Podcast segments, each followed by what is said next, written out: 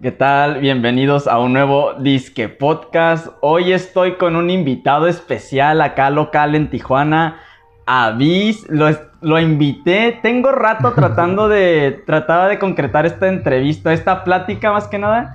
eh, desde hace meses, ¿verdad? Te mandaba Sí. mensaje y todo No se rollo. daba, ¿no? Por una cosa u otra no, no congeniamos en tiempos. Sí, más que nada era, era por mí al chile, la neta, porque en estos últimos dos meses, te digo, ahorita antes de empezar a grabar, que por el que estaba pasando por este proceso de, de renovación creativa y todo Ah, el bueno. rollo, y por eso era como que, ¿te acuerdas? Las, hace dos semanas te dije, Simón, que se haga, y al final era como que no. Sí, Pero Simón. ahorita dije, nada, nada, ya, se tiene que hacer Ah, esta pues qué onda". bueno, qué bueno que se Eh, logró. Pero Simón, te invité porque igual estábamos platicando ahorita de cómo tenemos muchos amigos en común, ¿no? Simón. Y otra cosa eh, que a mí me interesa y me gustaría si nos puedes platicar es de...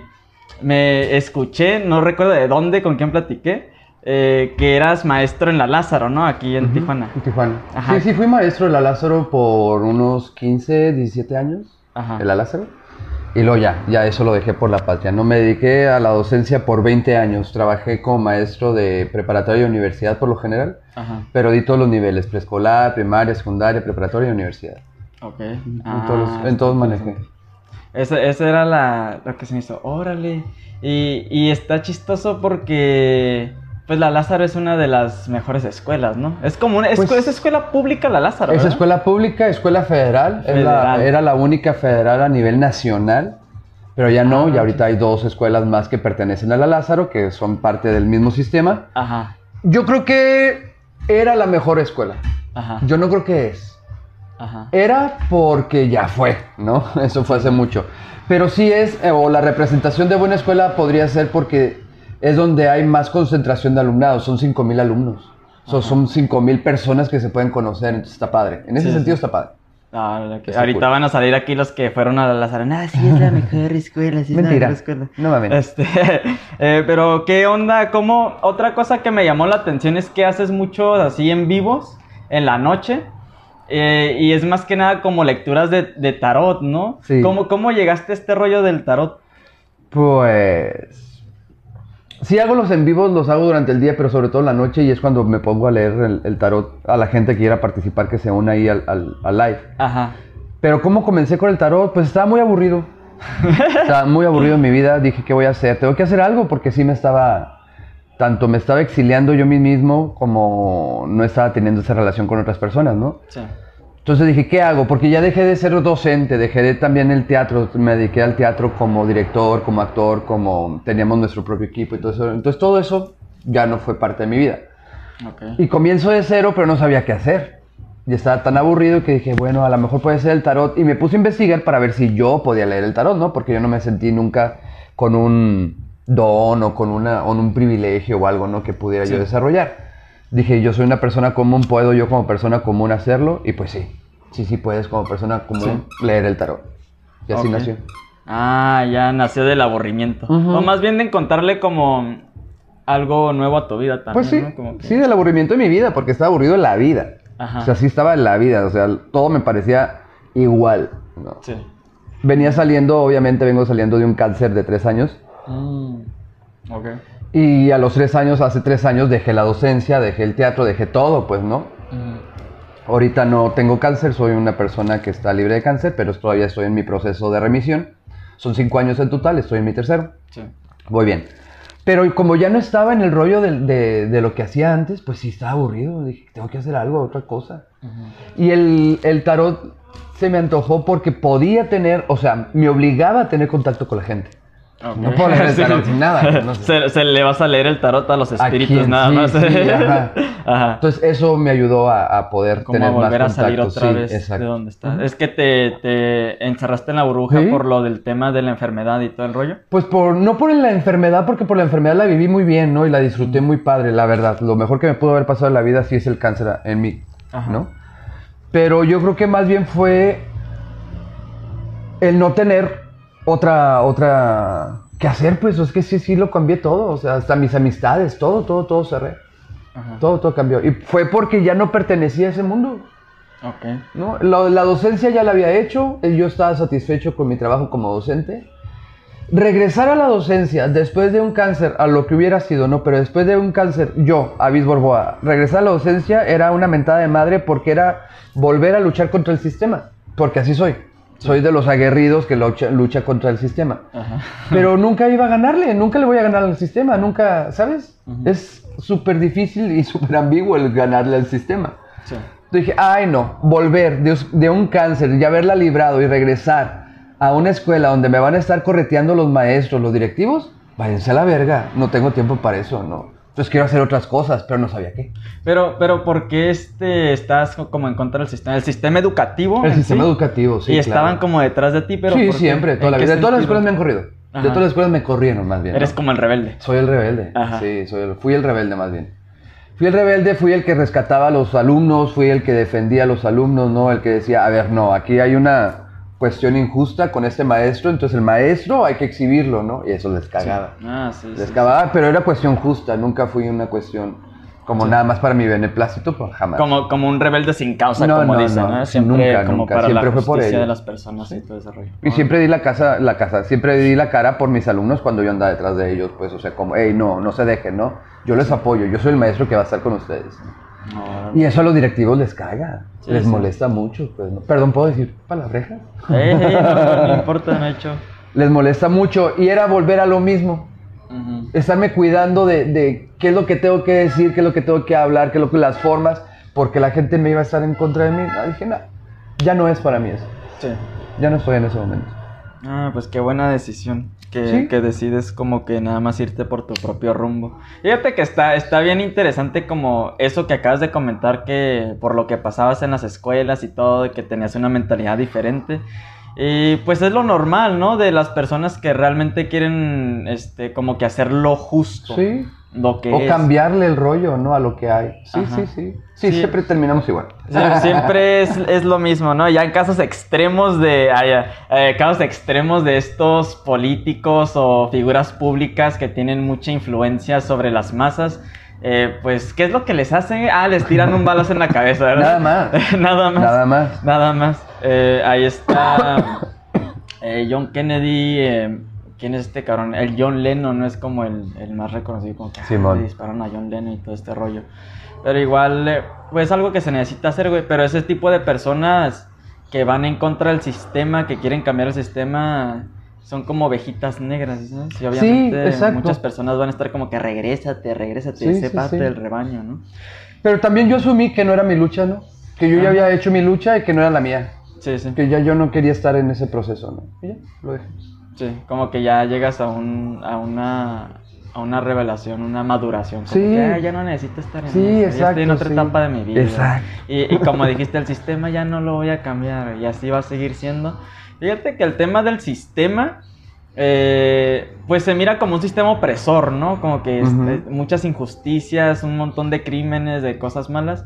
De igual manera, últimamente yo miro la vida como de que es parte del juego de la vida, ¿sí ¿sabes? Ok. Aunque no me gustaría admitir que todas las cosas gachas que pasan en el mundo y todo es como que parte de, pero hasta cierto punto es como que siento yo que es como es la conciencia del universo conociéndose a sí misma, ¿no? Y se refleja en lo bueno y en lo malo aquí abajo también. Eh, ya son temas más voladitos de, de estos rollos. Eh, Pero sí te entiendo, te entiendo. pero de igual manera me puedo con, como que conectar con tu rollo de, de la rebeldía. Porque, ah, justo ahorita te está diciendo que me tomé como mi break de dos meses de un- una renovación creativa, como que poner en pausa lo que estoy haciendo. Porque también hace cuatro o cinco meses también estaba como en chinga, como que tú, tú, tú, tú, Ok. pues, sacando videos y moviendo todo, todo, todo. Eh, o sea, bien, no me quejaba por ellos, ¿sabes? Pero llegué en un punto en el que estaba en automático. Mucho movimiento y poco reflexión y esas cosas. Sin reflexión. Y yo soy una persona bien reflexiva. Toda mi vida he sido así. Eh, y no tenía tiempo para reflexión o no me daba la oportunidad, ¿sí ¿sabes? Porque si- de que había tiempo, había tiempo. Sí, sí, sí. Y podía dejar las cosas a un lado y no pasó nada. De hecho, no pasó nada cuando lo hice. Yo- porque pensé, dije, ah, no, ¿y qué tal si dejo de subir videos? Y la gente se va a ir, ¿sí sabes? ¿Y qué tal si dejo de sacar cierto tipo de Sí, pues tu compromiso, pues, ¿no? Porque es un compromiso. Sí, sí.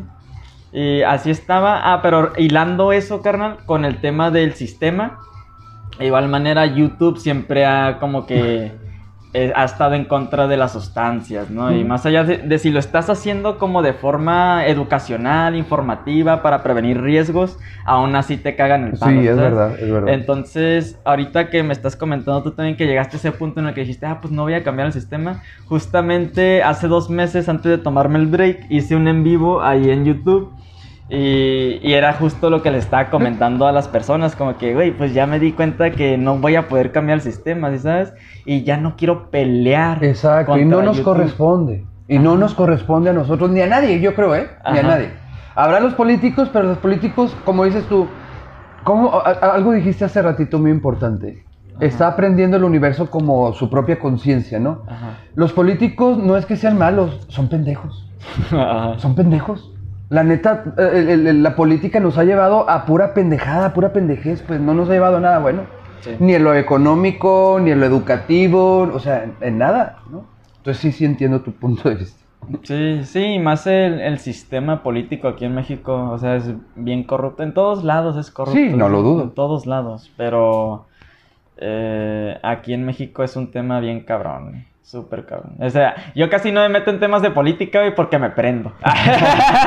okay, okay. Y además que no soy como que experto en ello, ¿sabes? No es como voy a estar opinando de partidos políticos sí, y, no, no, no. y todo eso, porque no. Pero de igual manera, sí veo las cosas y de repente digo, güey, es que, es que siempre pensamos como que, ah, si yo estuviera en ese lugar yo haría algo diferente, ¿no? Pero de igual manera es como un tipo mafia. Sí. ¿sabes? Es sí, un sí tipo es. de mafia que aunque tú quieras hacer un cambio, te van a poner limitaciones de como sí, que... y no tienes el poder para, para cambiar o para hacer ese cambio. No lo tienes, no tienes esa posición uh, de poder para poderlo hacer, ¿no? No se puede. Sí, el rollo de los presidentes y todo ese rollo, yo pienso, este, como en mis ondas conspiranoicas, eh, que los presidentes, por ejemplo, son nada más los títeres. ¿eh? Y sabes, como están en la obra de teatro y eh, están ahí enfrente, y los que están detrás del telón son los que manejan todo. Sí, ¿no? sí, sí. Sí, Y- siempre hay algo más detrás, ¿no? Sí, sí. Y, y por eso es como que nada, dudo mucho de todas las noticias que salen ahí en, más que nada en la televisión y luego en internet como que se está convirtiendo en una manera de manipulación más masiva en las personas porque sí, ya correcto. estás aquí pegado, estás ahí. Sí. Y, y yo me doy cuenta de eso a través de los memes, por ejemplo. Y las cosas que se hacen virales es como una programación masiva. Sí, claro. O sea, porque un meme se hace viral o un video se hace viral y todo el mundo está hablando de ello en cuestión de, horas. Sí, sí, Ajá. Y se... ¿Qué sucedió en Tijuana cuando esta bronca, no? De lo, de las, de los brancos, de las broncas de los narcos que agarraron tres días, ¿te acuerdas? De hace como un mes, hace tres semanas más o menos. Ajá. Que fue una bronca mediática que ni siquiera sucedió, pues, ¿no? O sea, sí sucedió, pero no sucedió. Sí. No era eso. Pero la gente lo hizo pff, viral en chinga y ni Sí. siquiera se había revelado para Baja California que sucediera eso, ¿no? Ajá. O sea, sí, exacto. El- ahorita es la, el más media es algo inmediato. Sí. Inmediato. Lo abres en tu teléfono en donde estés. Estás en el baño, estás en, en- en haciendo ah, mientras manejas en el mercado y ya te va a salir la noticia, ¿no? A todo el mundo le va a salir la noticia. Y sí se va a viralizar. Y Pero no hay un control. Ujú. Que si vale la pena viralizar y que no. Sí, sí, sí. Sí, muchas cosas se, se hacen virales. Y en todas las plataformas. O sea, Sí. de repente estás en Facebook, ah, miras la noticia, de repente abres Instagram, ahí está la noticia en Sí. TikTok, ahí está la noticia Sí, y sí, en todos lados. Sí, sí. Justamente de eso que pasó hace unas semanas, yo también me quedé como que. ¿Qué, qué onda con eso, güey? ¿Sí sabes detrás qué fue lo que pasó o no? No. Pero estaba Yo nomás supe que se le salió de las manos al gobierno Ajá. porque el gobierno ni sabía y no, no pudo controlar la situación Ajá. porque toda la gente le hizo caso al comunicado que salió en, la- en el en lo- en de- centros de comunicación y no le hizo caso a- a- al gobierno. El gobierno decía, no hagan caso, salgan, hagan su vida normal, no va a pasar nada, ¿no? Ajá. Y toda la gente se resguardó después de las 8 de la noche en sus casas. Sí, sí. O sea, a huevo que le tiene más miedo al narco que al gobierno, ¿no? Sí, man. Sí, luego todo el rollo del gobierno y el narco siento que, oye, a lo que he visto más o menos, tengo 30 años, ¿de qué voy a saber yo, no? ¿Qué sabes? Pero, pero pues ahí mirando este, diferentes este, videos, como en YouTube, hay noticieros que pues no son de las, de las masas, ¿sí? no son como Sí, Televisa verdad, o TV sí, Azteca y eso, y son un poquito más acá, más, ¿cómo se le dice? ¿Cuál es esta palabra para decir como que no son, como que no toman lados? son Más ah, imparciales. imparciales, Son ajá, imparciales. completamente imparciales. Y, y sí sacan... Más fidedignos, ¿no? También, ¿no? como debería de ser la noticia, ¿no? Correcto, sí. Sí, sí, Pero sí. ya con Televisa y TV Azteca como que son bien amarillistas y nada más por vender y por tener retención. Crear un público. chisme. Sí. Es a través del chisme donde se sale así como de boca en boca la Simón, y se distorsiona completamente todo. Es parte, fíjate que es parte del entretenimiento. Pues sí. Es, es porque al final de cuentas cualquier cosa que Sí, esté sí, en es. televisión es entretenimiento. Sí, sí. Y ya yendo más allá, yo siento que es como que pues programación directa.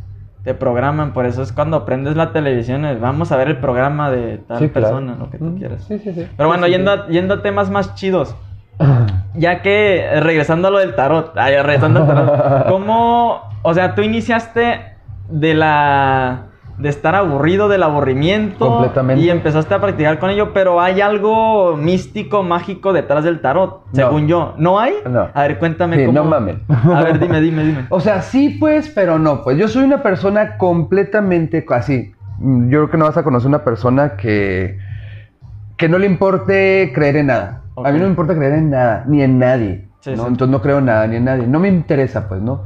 No soy ateo. No me puedo ni siquiera llamar ateo porque no me interesa la idea de Dios. Ajá. A los ateos les interesa la idea de Dios y están en contra de que Dios existe. Ah, Sí, me vale verga, ¿no? Entonces no soy místico. Nunca me he metido en ese rollo místico que- o que me guste ese rollo místico, jamás. Ese era mi temor cuando entré al tarot. Dije yo, verga, o sea, yo no tengo un don, pero esa cosa, pues la gente yo lo he visto que sí lo ve como una cuestión mística, como una Sí. cuestión de me están hablando estas voces del más allá o cosas así, ¿no? Sí. Cuando ya me puse a investigar, toda esa información está en internet. Todo. Hay un putero de información en internet, ¿no? Sí. Entonces me puse a investigar qué era el tarot, de dónde venía el tarot, ¿no? Y por qué la gente lo tomaba el tarot desde un lado espiritual o místico, ¿no? Y cuál era la forma en que yo lo quería tomar también. Había otra posibilidad, lo podía tomar como una, una relación fuera de, de lo místico. Y pues sí, me topé con la psicología de Carl Jung. Y Jung era un psicólogo que utilizó el tarot como herramienta porque él planteaba que el tarot son los arquetipos de la personalidad del ser humano, pues, ¿no? Entonces todos cabemos en una baraja de 22 Ajá. cartas que nos describe de esa manera, ¿no? Entonces así es como empecé ya a entenderle. Dije, ah, ok, entonces todas las cartas tienen un significado al derecho y todas las cartas tienen un significado al revés.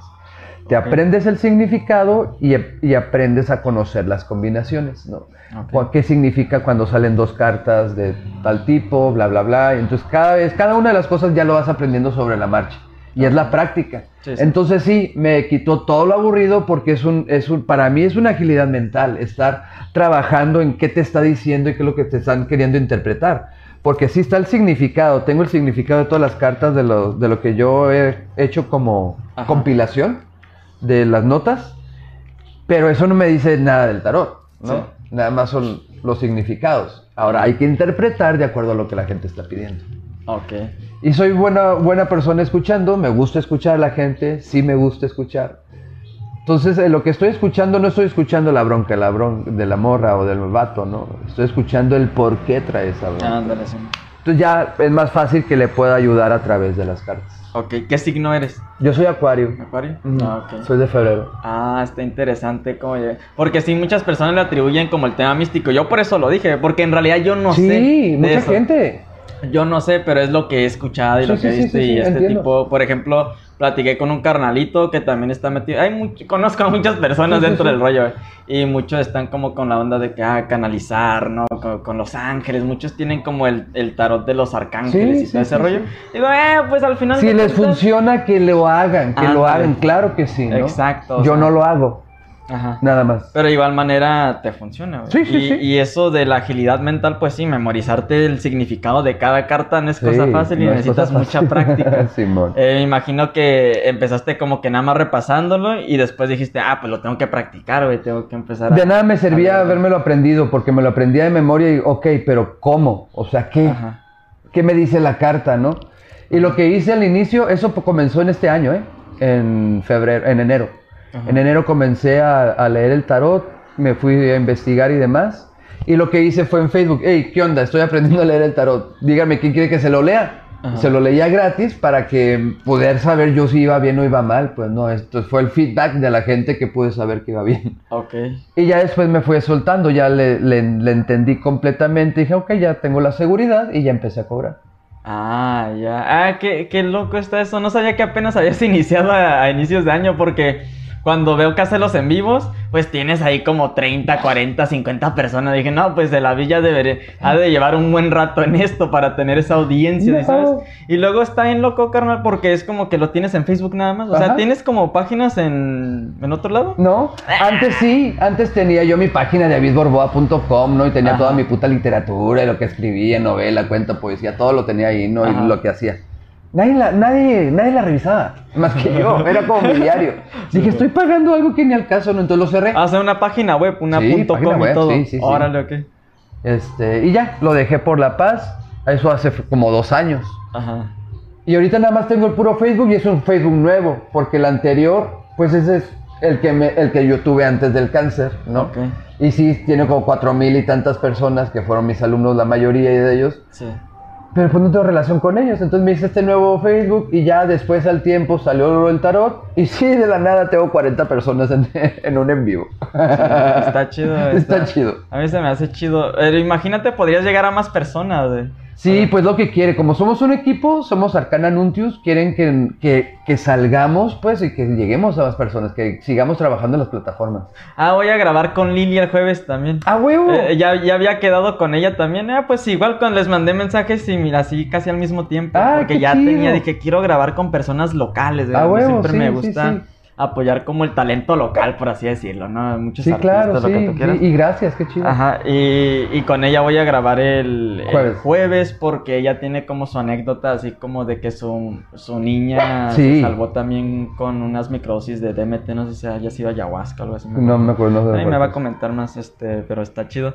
Eh, ah, pero te digo de ese del alcance que te... Güey, carnal, ya tienes alcance, ¿sí sabes? Y ni siquiera tienes YouTube, y ni siquiera tienes TikTok. Podrías irte a TikTok y ahí vas a pegar así, pum, pum, pum, pum. Yo sé que algunas personas se pelean con TikTok, güey, porque están como que, no, es que puro contenido basura, y eso, pero no es contenido. Por eso tú vas, Hay de todo, hay de todo, hay de ¿no? todo, y tú vas a hacer un pequeño cambio a esa plataforma. sí, Es que no decir, sea tu contenido basura. Ajá. Sí, sí, o sea, tú no vas a estar subiendo contenido basura. Y tengo carnalitas, por ejemplo, también que también andan como en el rollo del tarot y hacen así como consejería y todo ese rollo y ya tienen páginas y tienen tienen buen alcance, honestamente. Y ellas también pues básicamente viven de, de las consultas en línea. Sí, sí, sí. Y entonces Sí se eh, puede vivir de ello. Sí, claro que sí, hay muchas personas que lo Oh, hacen. sí, sí. A mí me gustaría para dar consultas en línea de tarot. Sí, sí, yo te Eh, enseño. sí, después, nada, no creo que me meta, no es tanto lo mío. Lo, lo mío es más así como compartir en, en internet, ¿no? De videos, pero igual lo he visto. Y en TikTok, si te avientas, la neta podrías llegar a muchas personas. Sí, voy a ver, a lo mejor me animo. TikTok te viraliza así, güey. Sí. Y luego si haces como videos, no sé, como que explicando el significado de esta carta y le ponen los hashtags adecuados, Ajá. esa es la... Eso llama, ¿verdad? Eso llama a machine a muchas personas, entonces ya puedes ir como que creando una audiencia, siendo constante. Es la constancia más que nada en Sí. las redes sociales, como que todos los días. Pues tú haces videos muy seguido, ¿no? Los en vivo. Sí, pero, o sea, nunca le he puesto ese empeño como, como para dirigir, ¿no? Ajá, nomás Ajá. lo hago porque se me ocurrió ahorita, ah, ando bien grifo, quiero hacer un en vivo.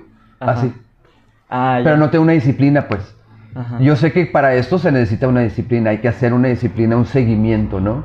Sí, lo va a hacer. Sí, sí, realmente lo quieres crecer. Yo te lo digo en buen rollo, güey. Sí, O sea, sí, a mí sí, me sí, gusta sí. ver crecer a las personas y más que nada que se avienten como en las redes sociales, güey, porque eso para mí es como que, ah, no, Sí, a huevo, chingón. sí. Porque conozco a muchas personas que tienen mucho, mucho conocimiento y, y pues ahí están las plataformas. Y no las aprovechan. y no se avientan a compartir cuando un morrillo de 18 años, güey, está haciendo puras pendejadas y no tiene nada, nada de valor que compartir a las personas. Y le va Sin embargo, le vale madre, ajá. Le vale madre y hasta hay morrillos que viven de, de YouTube, viven de TikTok. Actualmente TikTok es como eh, la plataforma donde la mayoría de las personas está consumiendo. Y les llegan un montón de, o sea, bailando o haciendo challenges o lo que tú quieras. Les llegan millones Sí. de seguidores. Y una vez que tienen millones de seguidores, pues las, las marcas empiezan a fijar el ojo. Ah, pues esta persona tiene, tiene tanto alcance, alcanza a medio millón de personas. Sí, claro. Pues ahí le vamos a pagar para que nos haga un anuncio.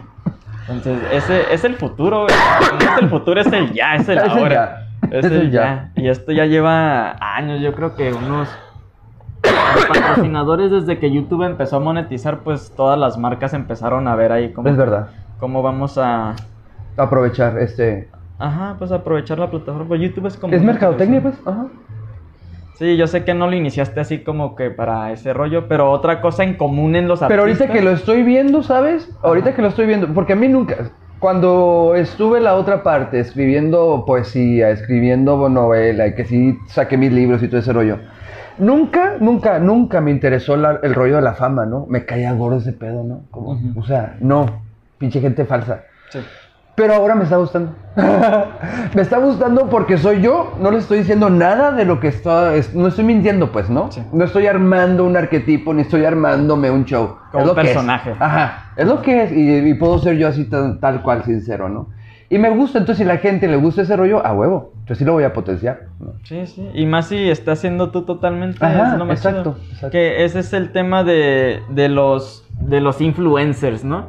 Los, los que realmente tienen como una, un impacto en las personas, un impacto positivo, y son las personas que son ellos totalmente. Netas. Sí, que son netas. Sí, sí, porque, cierto. porque te puedes conectar como persona con ellos, ¿sí ¿sabes? Sí. Como que ellos te platican en el video, están haciendo una lectura de tarot, lo que tú quieras, "Eh, me estoy pasando por estos pedos, me estoy echando un porrito y la neta ando así, y es como las personas Sí, sin toda la conectan. faramaya, pues, ¿no? De tururú, tururú. Ah, volviendo, ahorita que me acordé de la faramaya. Sí quiero, sí quiero puntualizar porque no quiero que se escuche o que se quede como algo bien culero, ¿no? Sí hay gente que nace con ese don, sí hay gente que nace con esas habilidades, ¿no? O igual yo lo voy a ver desde un punto de vista que no soy místico, lo voy a ver de si hay gente que nace con ese gen. Sí. y no y viene de generación en generación entonces lo desarrolla y el misticismo sí es parte de eso porque les viene una iluminación distinta no yo lo digo en mi caso David Borboa que no estoy en nada de ese rollo y que no tengo esa iluminación ni nada yo no lo veo místico se me Sí, haría sí. una falsedad sí. yo meterme a un, a un misticismo que no me corresponde entonces no por eso me hago llamar el, el- el tarotista vale verga porque no le voy a dar más a lo que son unas putas cartas Ajá. ¿no? Sí, sí.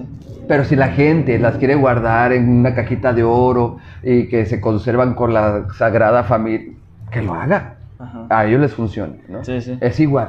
Los dos estamos igual. No, Sí, no claro. pasa nada. Pues se respeta totalmente. Exacto, Igual exacto. como dices, mantener la autenticidad. Exacto. Para exacto. que este- Si a ti te funciona, chingón. ¿Para qué meterle más allá cuando realmente no es lo tuyo, güey? No Sí, nada sí, más porque la mayoría de las personas dice que sí tiene algo místico y la canalización y todo ese sí, rollo. que y sí funciona, ¿eh? Y si es Ajá, verdad. Sí, claro que sí, pero, Pero no quiere no. decir que es- si no es lo tuyo, no es lo tuyo. Exacto, exacto. Es como que también me puedo relacionar con eso porque en el tema de los psicodélicos, de los honguitos y todo el rollo, Mm. yo también este, no estoy súper de acuerdo en todas las ideologías que hay den- dentro de este camino de las medicinas. A huevo, sí. Eh, igual yo lo expongo, güey, ¿sí sabes?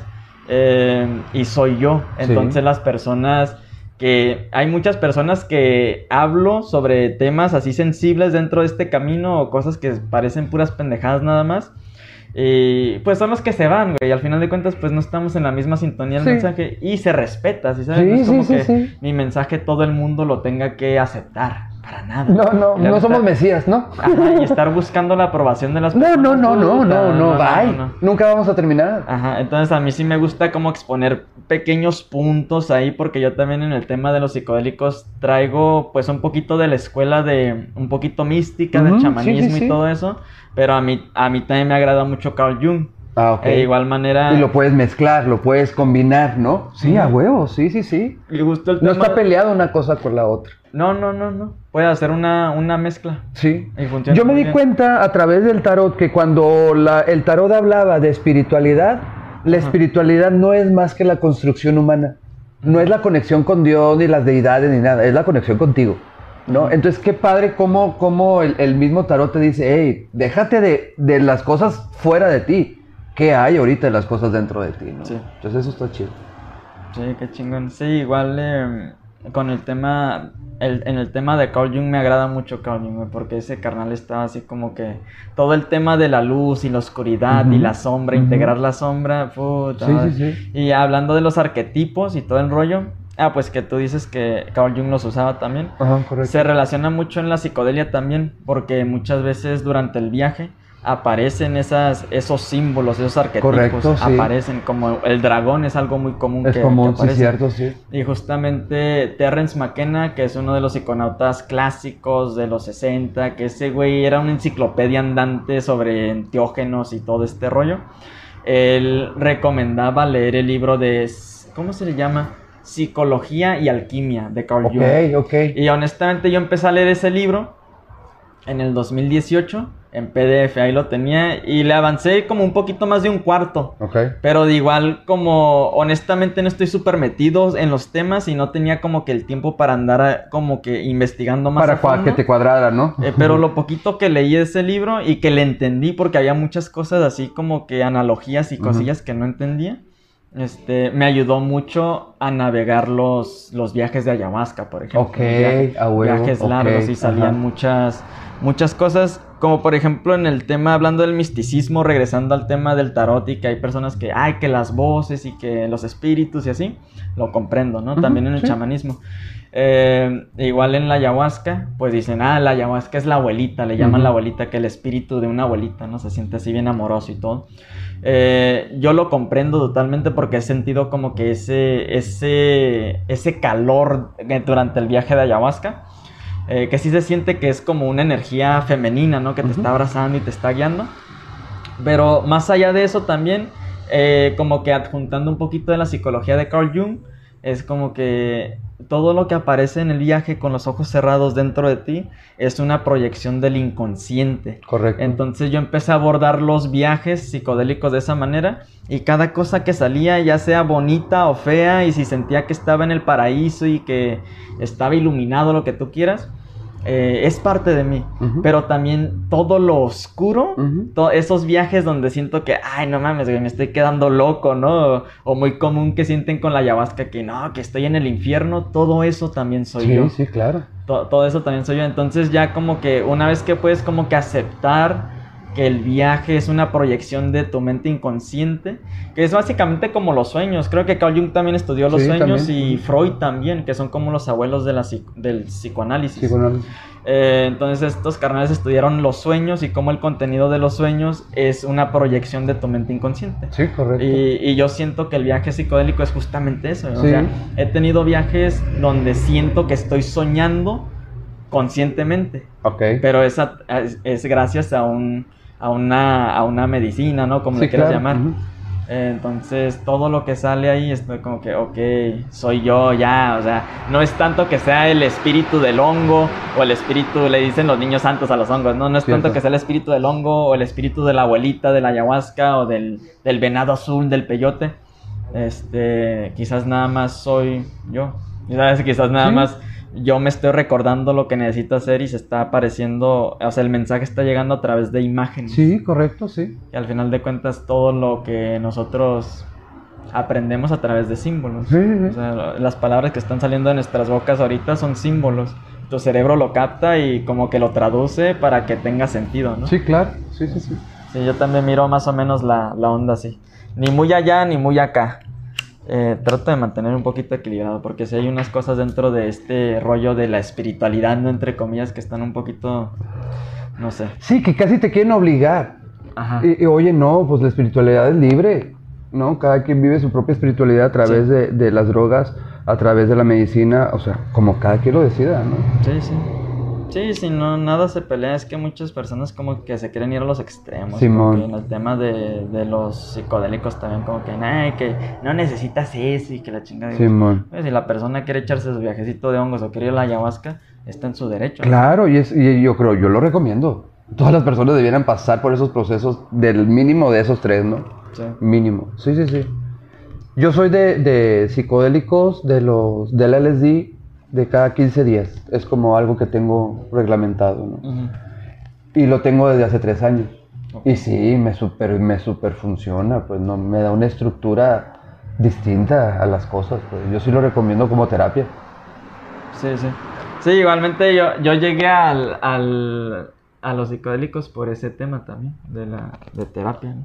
A huevo, qué padre. Eh, empecé como que a investigar un poquito cómo estaban usando el LSD para las adjunto a la psicoterapia. Ah, Pero era pues más que nada como a personas que eran resistentes a la psicoterapia. Ok, O sea, ok. así Y eso les ayudaba a ablandarse, a ver, ok. Ajá, salir, ¿no? Pues es, es, es como con... Hay muchas sustancias que te llevan a desinhibirse, Sí. ¿no? Pues el alcohol es uno de ellos Sí, sí, también, o sí, sea, sí, sí. po- o sea, podría ser una terapia con un poquito de alcohol, güey. Sí, correcto. Pero sí. es la diferencia entre la dosis también, si sabes, no es como que si te tomas una copita de vino, te va a desinhibir suficiente para que sueltes y Sí. platiques y externes, Y pero si- controles. Ajá, si ya te echas una botella entera, pues ya Está no. cabrón. Sí, cabrón. Entonces, ese es el tema. Y empezaron a usar el, el ácido de esa manera eh, porque se daban cuenta algunos psiquiatras.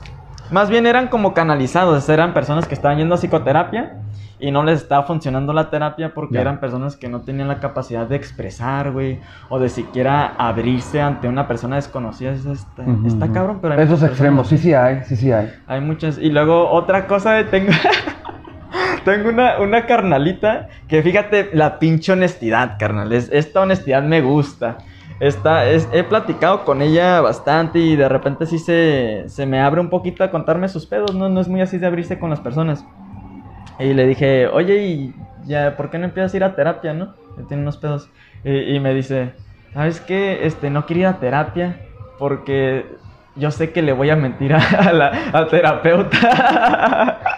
Sí, cierto. Pero qué ¿eh? honestidad. Sí, sí, es cierto. Por lo sí, menos cierto. estás siendo honesto y sabes que no estás listo para llevar ese proceso porque el proceso, o sea, yo no soy psicólogo tampoco, pero, Pero, entiendes, lo entiendes los entiendo procesos. y he ido a terapia. Sí, a huevo. Entonces es un proceso terapéutico donde tienes que ser bien honesto contigo mismo. Sí, claro, si quieres avanzar. Si quieres avanzar, si no vas a estar yendo ahí nada más a, a gastar tu dinero y andarle diciendo mentiras a tu, A tirarle el a tu dinero, sí, terapeuta- cierto, a tu sí, sí, sí. terapeuta. Y creo que esa es una de las ideas que tienen las personas de que, ay, no, ¿y para qué voy a ir a terapia, güey? Si, si nada más este, el psicólogo me va a decir lo que yo ya sé. Pero no, esto ya tienen No. procesos y herramientas que te dan para que tú puedas hacer un Exacto. cambio en tu vida. Sí, sí, Pero sí. si no estás dispuesto y sabes que le vas a mentir. No, pero ese tipo de cosas, ese tipo de pacientes o pacientes que tenían traumas emocionales o hasta físicos muy fuertes como de estrés postraumático, a ellos ya los, los canalizaban con el psiquiatra. Ok. Y, este, y si, si el paciente no tenía ningún historial de, de enfermedad mental, Ajá. como tipo esquizofrenia, Ajá. brotes psicóticos y eso, pues sí, como que sí lo tomaban en cuenta para hacerle sesiones de, de ácido. Y así es como lo hacían, es básicamente como... Por eso te digo que yo adjunto los dos mundos un poco. Sí, a huevo, porque, sí, qué padre. Porque inicié este, estudiando en la... Estaba ahí en la UABC y nos dejaron hacer un ensayo. Y yo empecé a estudiar sobre el uso del LSD y las demás, los demás psicodélicos. Eh, pero pues también obviamente no inicié en eso, ¿sí sabes? Inicié en el mundo chamánico, yendo a Ya, ceremonias alrededor del ya, fuego. ok. Entonces como que se juntan las dos Ah, cosas. qué chido. ¿Y qué estás estudiando? Pues estaba estudiando psicología. Ah, ok, a huevo, Ajá. a huevo. Y así es como nació todo. Y además con un fuerte... Ah, con razón le, le- le entiendes muy bien a todo este rollo desde otro punto, pues. A huevo, qué bien.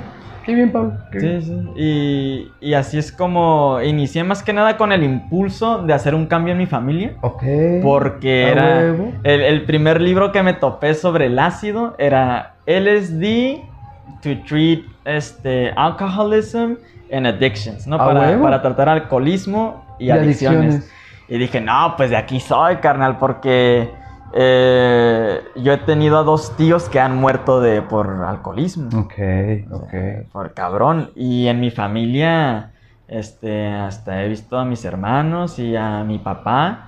O te- más, más que nada la familia del lado de mi papá. El alcohol es algo muy común. Ok. Entonces digo, no tengo nada en contra del alcohol, si sabes, este, es como que en la dosis adecuada. está Correcto, bien. sí, sí, sí, Y sí, sí. mientras no sea como que constante todo el tiempo para emborracharte machín, Sí, pues sí, no sí. pasa nada. O sea, no Sí, le estás sí, sí. haciendo mucho daño a tu hígado ni tus riñones. Bebe Este- responsable, ¿no? Así como Ajá. las drogas, igual, responsable. Ajá. Sí, sí. Entonces le vi como una oportunidad ahí y dije, esto, bueno, lo voy a hacer para mí. O sea, no lo voy a Que hacer me para funcione ellos. a mí, ¿no? Para mí, para yo, este, como que empezar a deshacer ese, ese eslabón en esa cadena de, Ese patrón. de alcoholismo, el patrón A huevo, a huevo. Dije, para mí. Y más que nada, también, ¿sabes por qué? Porque yo llegué a... caí en la depresión a través de un golpe. Eh, Me dieron un golpe y mi mundo se apagó totalmente. Pero eh, fue a través del alcohol también. Ok, ok. me, me puse bien borracho ahí en la sexta. Y este, y me buscaron pleito y yo según me sentía bien toro, estoy Sí, a flaco, güey. Y pues dije, pues vámonos, Sí ¿no? Y puedo, sí puedo. Según yo, ¿no? Entonces me di cuenta que definitivamente el alcohol en la familia, en mi familia, por lo menos no... Es un problema. Es un problema. Es un problema. Es un problema todavía. Y gracias a Dios, pues la neta, ya como que después de que empecé a consumir el ácido, ya fue disminuyendo todo. Es, es que nunca tomaba realmente así como que bien machín. Cuando me dieron ese golpe era porque me agarré, me agarré una rachita de dos, Ya. tres semanas, como tres fines de semana seguidos. Pero no querías llegar a ese punto, vaya, ¿no? Ajá. Entonces sí buscabas el no llegar a ese punto. Ándale. Sí, claro, a huevo. Sí, y este. Y ya después de eso, pues ya ni siquiera me daba ganas de tomar para nada. Pero de igual manera dije, no, aquí hay algo adentro. Y todavía recientemente, o sea, honestamente, todavía el año pasado pasé por una situación bastante cabrona. Y pues también me di cuenta que estaba iniciando otra vez tomar. El- el güey. beber, No ajá. la gran cosa, si sabes, no es como que, ah, pinche Sí. un 6 yo solo, pero era como. Pero ya, ya sabías tú que para allá iba, ¿no? Ajá. Sí, a huevo. Eh, pero eso es lo bonito, ¿no? Cuando te haces Sí, consciente, sí, sí. ya como que tienes la oportunidad de darte cuenta y decir, ah, y si no lo paras es porque tú ya no quieres, ¿no? Sí, porque ya correcto, sabes. Sí. Entonces me di cuenta que el año pasado también hubo una rachita de dos semanas en las que estaba tomándome un botecito de cheve, ¿no? Diario. Y era casualidad, güey, que iba con los compitas Ok. este, y había cheve, ¿sabes? Y diario. Sí, sí, sí. Ajá, era diario. Eh, y dije, a ver qué está pasando aquí, carnal. ¿Sabes que estás tratando de, de hundir, de ahogar con el alcohol, no? Y ya, pues me tuve que dar. Tú solito sabías de dónde, ¿no? Sí, ya. a huevo. Y ya lo empecé a dejar y ya. Y ahorita ya tiene. De hecho, la última cheve que me eché también fue como hace. Hace como dos meses. Ok, ok. Hace como dos meses. Pero era una cheve, ¿sabes? No es cuando tomo, es como tomo una chevecita y ya. Y ya. ajá. Ajá. Pero igual, esa fue mi, ese fue mi incentivo para empezar con los psicodélicos. Ok. ¿Tú cómo chingón, empezaste ¿eh? con esto, Ror? Con el ácido, por ejemplo. De- con el ácido, yo recuerdo haber probado el ácido antes del cáncer, ¿no? Ok. Un ácido. Y sí dije, qué cool, está bien padre, está bien bonito, tu, tu, como todo lo visual y así, ¿no? Ajá. Eso fue en Mulegé. Me tocó vivirlo en Mulegé, entonces te imaginas, era el paraíso. Fue el paraíso, sí fue el paraíso. Y ya, cuando regreso del cáncer y ya estoy en un lugar estable, estoy en mi casa, pues ya no tengo un trabajo al que tengo que ir a trabajar al día siguiente, ¿sabes? Ni preocuparme nada de ese rollo. Ajá. Dije, ahora me puedo, me puedo drogar con responsabilidad, ¿no? Ajá. y hacerlo a la hora que se me dé la gana. Y dije, los, quiero seguirle con los, con los LSD, o sea, quiero probar más el, el LSD porque me gustó, pero no me quiero ir nada más al trip de qué bonito. Quiero ver qué hay detrás del LSD, ¿no? Y cosa curiosa, a partir del cáncer que no me morí, estoy buscando la muerte, ¿no? Y la sensación de muerte, ya hice sapito dos veces, ah, el LSD lo hago cada vez que se me la gana y cada vez les voy subiendo la microdosis, ¿no? Entonces, no, sí, sí estoy, eh, pero fue así. Así lo comencé. Empecé con un cuadrito de 150 micras. Y por mucho tiempo, yo creo que me quedé como un mes o dos meses como con, con esas micras, ¿no? Ajá. No, con seis meses, porque compré una, una, una planita. Seis meses me duró y va. Después volví a comprar, pero ya le compré de 300 cada, cada, cada cuadrito. Pero ya llegó el punto. Yo ahorita me meto mil. Me puedo meter cinco, cinco papelitos de 200, por ejemplo, ¿no? Y los aguanto bien y me gusta y todo el rollo. Pero ya no le subo. Ya subirle está bien cabrón, está bien hardcore. El llegar a los mil es. Es pesado, es pesado porque llegas a un momento donde no puedes. No sabes si vas a, vas a poder controlar tus esfínteres. Sí, sí. No sabes. Entonces estás, te vuelves vulnerable y va, como para qué, ¿no? No, imagínate que estés meando, que te andes defecando por ahí, pues no, no está cool. Ah, y ya, hasta ahí le he parado. Pero así es como comencé y para mí sí me ha servido muchísimo, muchísimo en estructurar lo que he tenido en la mente, pues, ¿no? Sí, para mí es... Sí, para mí sí es- puede ser medicinal, ¿no? Sí, claro.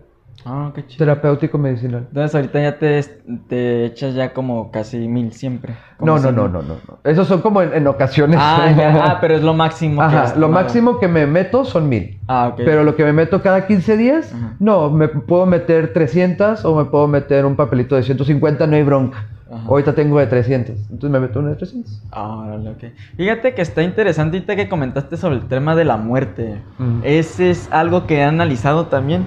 Y debería de, de escribir un libro, güey. Sí, sí, hazlo, porque la gente no habla de la muerte y es importante hablar de la muerte. Eh, el tema de la muerte está interesante, fíjate, y relacionado con los psicodélicos, ahorita que dijiste, ah, gracias por compartir, por cierto, lo del tema del cáncer y todo lo que pasó, Oh, como sí, que sí. no te moriste, pero estabas buscando esa sensación para saber cómo mo- es, ¿no? Porque ya estabas tan cerca. pues sí. O sea, te diagnosticaron y pues, ya me imagino cómo hacer el diagnóstico. como que, Ay, güey, tengo un cáncer y tengo tanto tiempo y si no me cuido y si no sigo las terapias y la quimio, lo que si no funciona, sí, tururú. sí, sí, sí, Ajá, sí, sí, te sí, quedas sí. con eso. Y justamente está interesante porque eh, han hecho estudios a personas con justamente con cáncer, a personas ya en una etapa, en su última etapa, Ok, etapa terminal, en ajá. etapa terminal, les han dado honguitos. Ah, Y órale. está interesante porque reportan que las personas pierden la ansiedad a la muerte.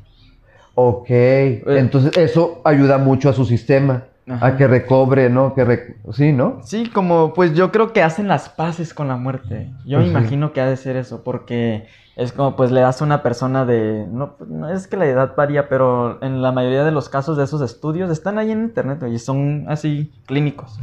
Son personas mayores, pues, como de 60 años, 70 años, y, y están en esa etapa final, la terminal, y ya les dan su dosis de hongos y como que yo creo que se reconectan con ellos mismos. Ay, qué bueno, qué bonito. Tienen un buen viajecito donde... donde Morir en paz. Hacen las paces, ajá. Ay, a huevo, a Sí, huevo. sí has visto la, la historia de Aldous Huxley? De Aldous Huxley este, pidió en su lecho de muerte, pidió que a su esposa le pidió que le inyectara ácido, LSD. A huevo. Yo voy a hacer eso. favor. sí, sí, claro. Yo he dicho, si yo ya sé que me voy a morir o que... Yo sí quiero conocer la heroína en ese momento. Ah, Y no me importa que sea sobredosis. Va. ¿Sabes? Pero en ese momento, porque no creo que me atreva antes. Ajá. No creo. Con una dosis baja, Sí. con una dosis baja. Eh, yo quizás no así pues heroína en sí, pero quizás la, la sustancia natural. Sí, Ok. De, de la amapola. De la amapola. Ya, ya, ya. Quizás y una dosis baja, cara, una dosis baja porque he escuchado que es bien, bien, bien fuerte. Ok. Bien fuerte. De hecho, una de las cosas que este no soy mucho de experimentar con diferentes sustancias. Más que lo único que he experimentado honestamente ha sido pues obviamente con el alcohol, con la marihuana, con los psicodélicos clásicos, los hongos, el DMT, eh, el ácido, ah, perdón, mezcalina y pues el DMT en forma de ayahuasca y el sapito, ¿no? Eso. Pero de forma más medicinal, ¿sí sabes? Sí, sí, Este, sí. Nada, también loqueo de repente. De repente me Lo un- aprovechas para lo que me sí, echo claro. un viaje, este, no diría como que loquear en sí, pero pues un viaje que consideran muchas personas recreativo. Sí, claro. Pero fíjate que de eso han salido mis mejores sí, enseñanzas. a huevo. Porque, por, ¿Por qué? Porque me da la oportunidad de ser yo Sí, totalmente. sí, Y verlo claro, ¿no? Ajá. Sí, sí, sí. Y ver a, a mi niño, me miro al espejo y miro a un niño sanar a mi niño interior y huevo. decir, güey, te estás tomando la vida muy en serio, ¿sí sabes? Te estás tomando, tienes estrés en tu vida o este problema no logras resolverlo, güey, porque le estás dando demasiadas vueltas Sí, sí, y es lo que más me ayuda, güey. O sea, esos viajes donde me echo los honguitos o el ácido Sí, sí. y simplemente me pongo música y me conecto con la música y empiezo a bailar y empiezo a ser yo. Sí, sí, sí. Esos son los mejores viajes. Sí, sí, sí. Yo, ajá, por ejemplo, eso quiero aclarar también. Mis viajes, o cuando me meto eso, no estoy yo como en el seno, como, a ver, vamos a ver que... No, hombre, Ajá. es música a todo volumen, todo el día, ¿no? Súper a gusto y todo. Sí, claro, pero porque a mí siempre, siempre, una vez que viene el bajón, Ajá. viene la reflexión. Sí, sí. Y es una cosa maravillosa, ¿no? Porque ya lo tripié durante la- el baile y el desvergue, lo que, sabe, que, anda- que andaba haciendo yo aquí en mi casa, ¿no? Ajá. Pero ya al día siguiente, ya viene como ese rollo, ok, ahora vamos a darle la estructura, ¿no? Sí. Sí, me encanta, sí me encanta. Yo recomiendo que toda la gente también debiera consumir. un viajecito por lo menos. Midiendo, obviamente, las consecuencias que pudieran tener si tienen pues, o padecen con cuestiones mentales serias, ¿no? Porque sí sé que es riesgoso, ¿no? Sí, sí. Sí, siempre y cuando se haga en un lugar seguro también. Es lo básico, Sí, ¿no? La, sí. la guía del psiconauta. En un lugar seguro, eh, si vas a estar alrededor de personas que sean personas de confianza, porque no sabes cómo vas a reaccionar. Eh, y, ah, bueno, regresando al tema de la muerte otra vez. Ah, regresando a este tema que yo sé que muchos de ustedes se fueron cuando empezamos a hablar de la muerte. Así es, Sí, me- sí, así hay, es. veces que me hago en vivo, eh, estoy en el en vivo y empiezo a hablar de la muerte. Y les digo, yo sé que varios de ustedes se van a ir ahorita, y, dicho y hecho, y se, se van como 5 o 10 personas a veces de los en vivos cuando O se que les da cosa, no quieren to- tocar esos temas, ¿no? Ajá, porque pues hasta cierto... Fíjate que está bien loco que ese proceso natural de la vida, porque pues todo en la naturaleza es vida y muerte. Todo, Así es, todo, todo. así es, y no así hay excepción. Así es, así es. Este, nos los han hecho ver como un tema oscuro, como un tabú. Sí. Sin embargo, hay muchas civilizaciones que han dejado su huella y han venerado a la muerte. Sí, ¿Sabes? No como que, como tipo Santa Muerte, lo que tú quieras. No, no, no, Pero aún entiendo, así, güey, sí sabes, si tú crees en la Santa Muerte y ese es tu espíritu y a ti te ayuda a sobrellevar la vida en lo que tú quieras, este, pues cree en ello. Sí, claro. No, no podemos decirle que está mal o que está bien, ¿no? Nada, nada. Sí, sí. Y no juzguen, no, no juzguen a la gente que crea en lo que quiera creer. En lo que quiera creer. Siempre y cuando no le hagas daño a las personas, digo que está chido. Sí. Al final de cuentas, cada quien se crea su, su realidad y su mundo y su filosofía sí, y lo sí, que tú quieras. sí. Entonces, por mí no hay pedo. Este, ah, pero hablando de, de civilizaciones viejas que veneraban a la muerte, pues como un maestro, como una maestra también, ¿no? Eh, pues los egipcios también, ¿eh? cómo se Sí. hacían sus sarcófagos, porque ellos creían en la vida después de, la correcto, muerte, o sea, sí, que te ibas a algo diferente, ¿no? Entonces veneraban como que ese momento. Este, igual. Ahí me llama mucho la, el budismo. O sea, no, no está, igual que tú, no es como que me meto directamente a algo y... Y, lo crees sí lo- 100%, ¿no? Sí. Agarras las cosas que te gustan. Ajá, Sí, sí, sí. De, de cualquier filosofía o religión agarro lo que me funcione a mí, para mí, ¿verdad? Eh, igual, el, el, el budismo se enfoca mucho en la muerte. Y hablando de eso ahorita que me dijiste, "Ay, a mí me gustaría este, heroína antes de morir, ¿no? Pues si es la manera en que tú te vas a ir en paz, eso es lo que cuenta, güey, porque para los budistas, ese, el tema de, de tus últimos días de vida son los más importantes. Claro. Y por eso ellos como que a través de su vida desarrollan el tema de, de las prácticas de, de la meditación para empezar a, a hacer las paces con la muerte, porque con la meditación llegas a un punto, si realmente tomas la disciplina de hacerlo todos los días, llegas a un punto en el que llegas a un silencio. Te lo digo esto por experiencia Sí, y, sí, sí, y te creo, últimamente, eh, fíjate que yo practicaba esto cuando tenía como 18, 19, 20 años. Me topé con ello y no, pues está de maravilla. A huevo, sí, De justo maravilla. en el momento. Después caí en el tema de la depresión y todo este rollo y como que lo empecé a dejar, porque ya no me podía, mi mente estaba como que no, No te deja concentrar. ajá. Y el psicodélico es el que vino a despejar mi mente, Ah, ¿sabes? Como sí. que eh, eran puras nubes y yo de repente, ¡shum! Sí, sí, sí, sí, sí. Ah, en fin. Llegas a ese punto en la meditación en las que hay puro silencio y te sientes que te parece que te vas a morir, porque estamos tan acostumbrados al ruido interno, ¿no? A tener la charla interna todo el tiempo y estar ahí hasta peleando con ella y la chingada, que cuando llegas a un punto de meditación así es como que llegas a un punto en el que estás en silencio total. Al igual que el sapito. Fíjate que el sapito yo lo miro como una meditación bien profunda. Sí, Bien hardcore. profunda. Sí, sí, sí, claro. Ajá. Y ahorita que estás, justamente ahorita que estás diciendo, dije yo, sí, cierto, el sapito es eso. El silencio absoluto que se vive en el sapito, wow, es la cosa más maravillosa que puedes experimentar. Ajá. Y luego el cómo comienzas a escuchar poco a poco todo, ¿no? A, a darle el sonido a las cosas. Sí, sí, sí, sí. Sí, pues, el silencio es una de las mejores meditaciones que puedes tener. Sí, y, y ese justamente cuando me preguntan del sapo, eh, se les dan un montón de, de diferentes este, significados a los viajes, las personas, ¿no? Pero yo digo, yo siempre he visto el psicodélico como una meditación. Ajá. Una meditación, o sea, sí, te, da- te da mucha energía, mucha energía, pero en dosis altas. Una dosis alta te obliga a ir hacia adentro. Sí, te claro. obliga al punto de que estás como que, ah, no, como que se te mueve todo. y Sí, estás- sí, sí. Pues para mí siempre ha sido el viaje psicodélico con dosis alta. Va hacia adentro. Por lo menos para mí es como que miro la luz blanca. Y ya atravieso esa luz blanca y ya entro profundo dentro de mí. Oh. Ok, a huevo. Pero nunca, al inicio nunca, no fue así. No, no, no. Al inicio no fue así porque me resistía. Porque ¿qué está pasando? Me estoy muriendo, ¿no? Algo bien común con la ayahuasca o con hasta con el DMT.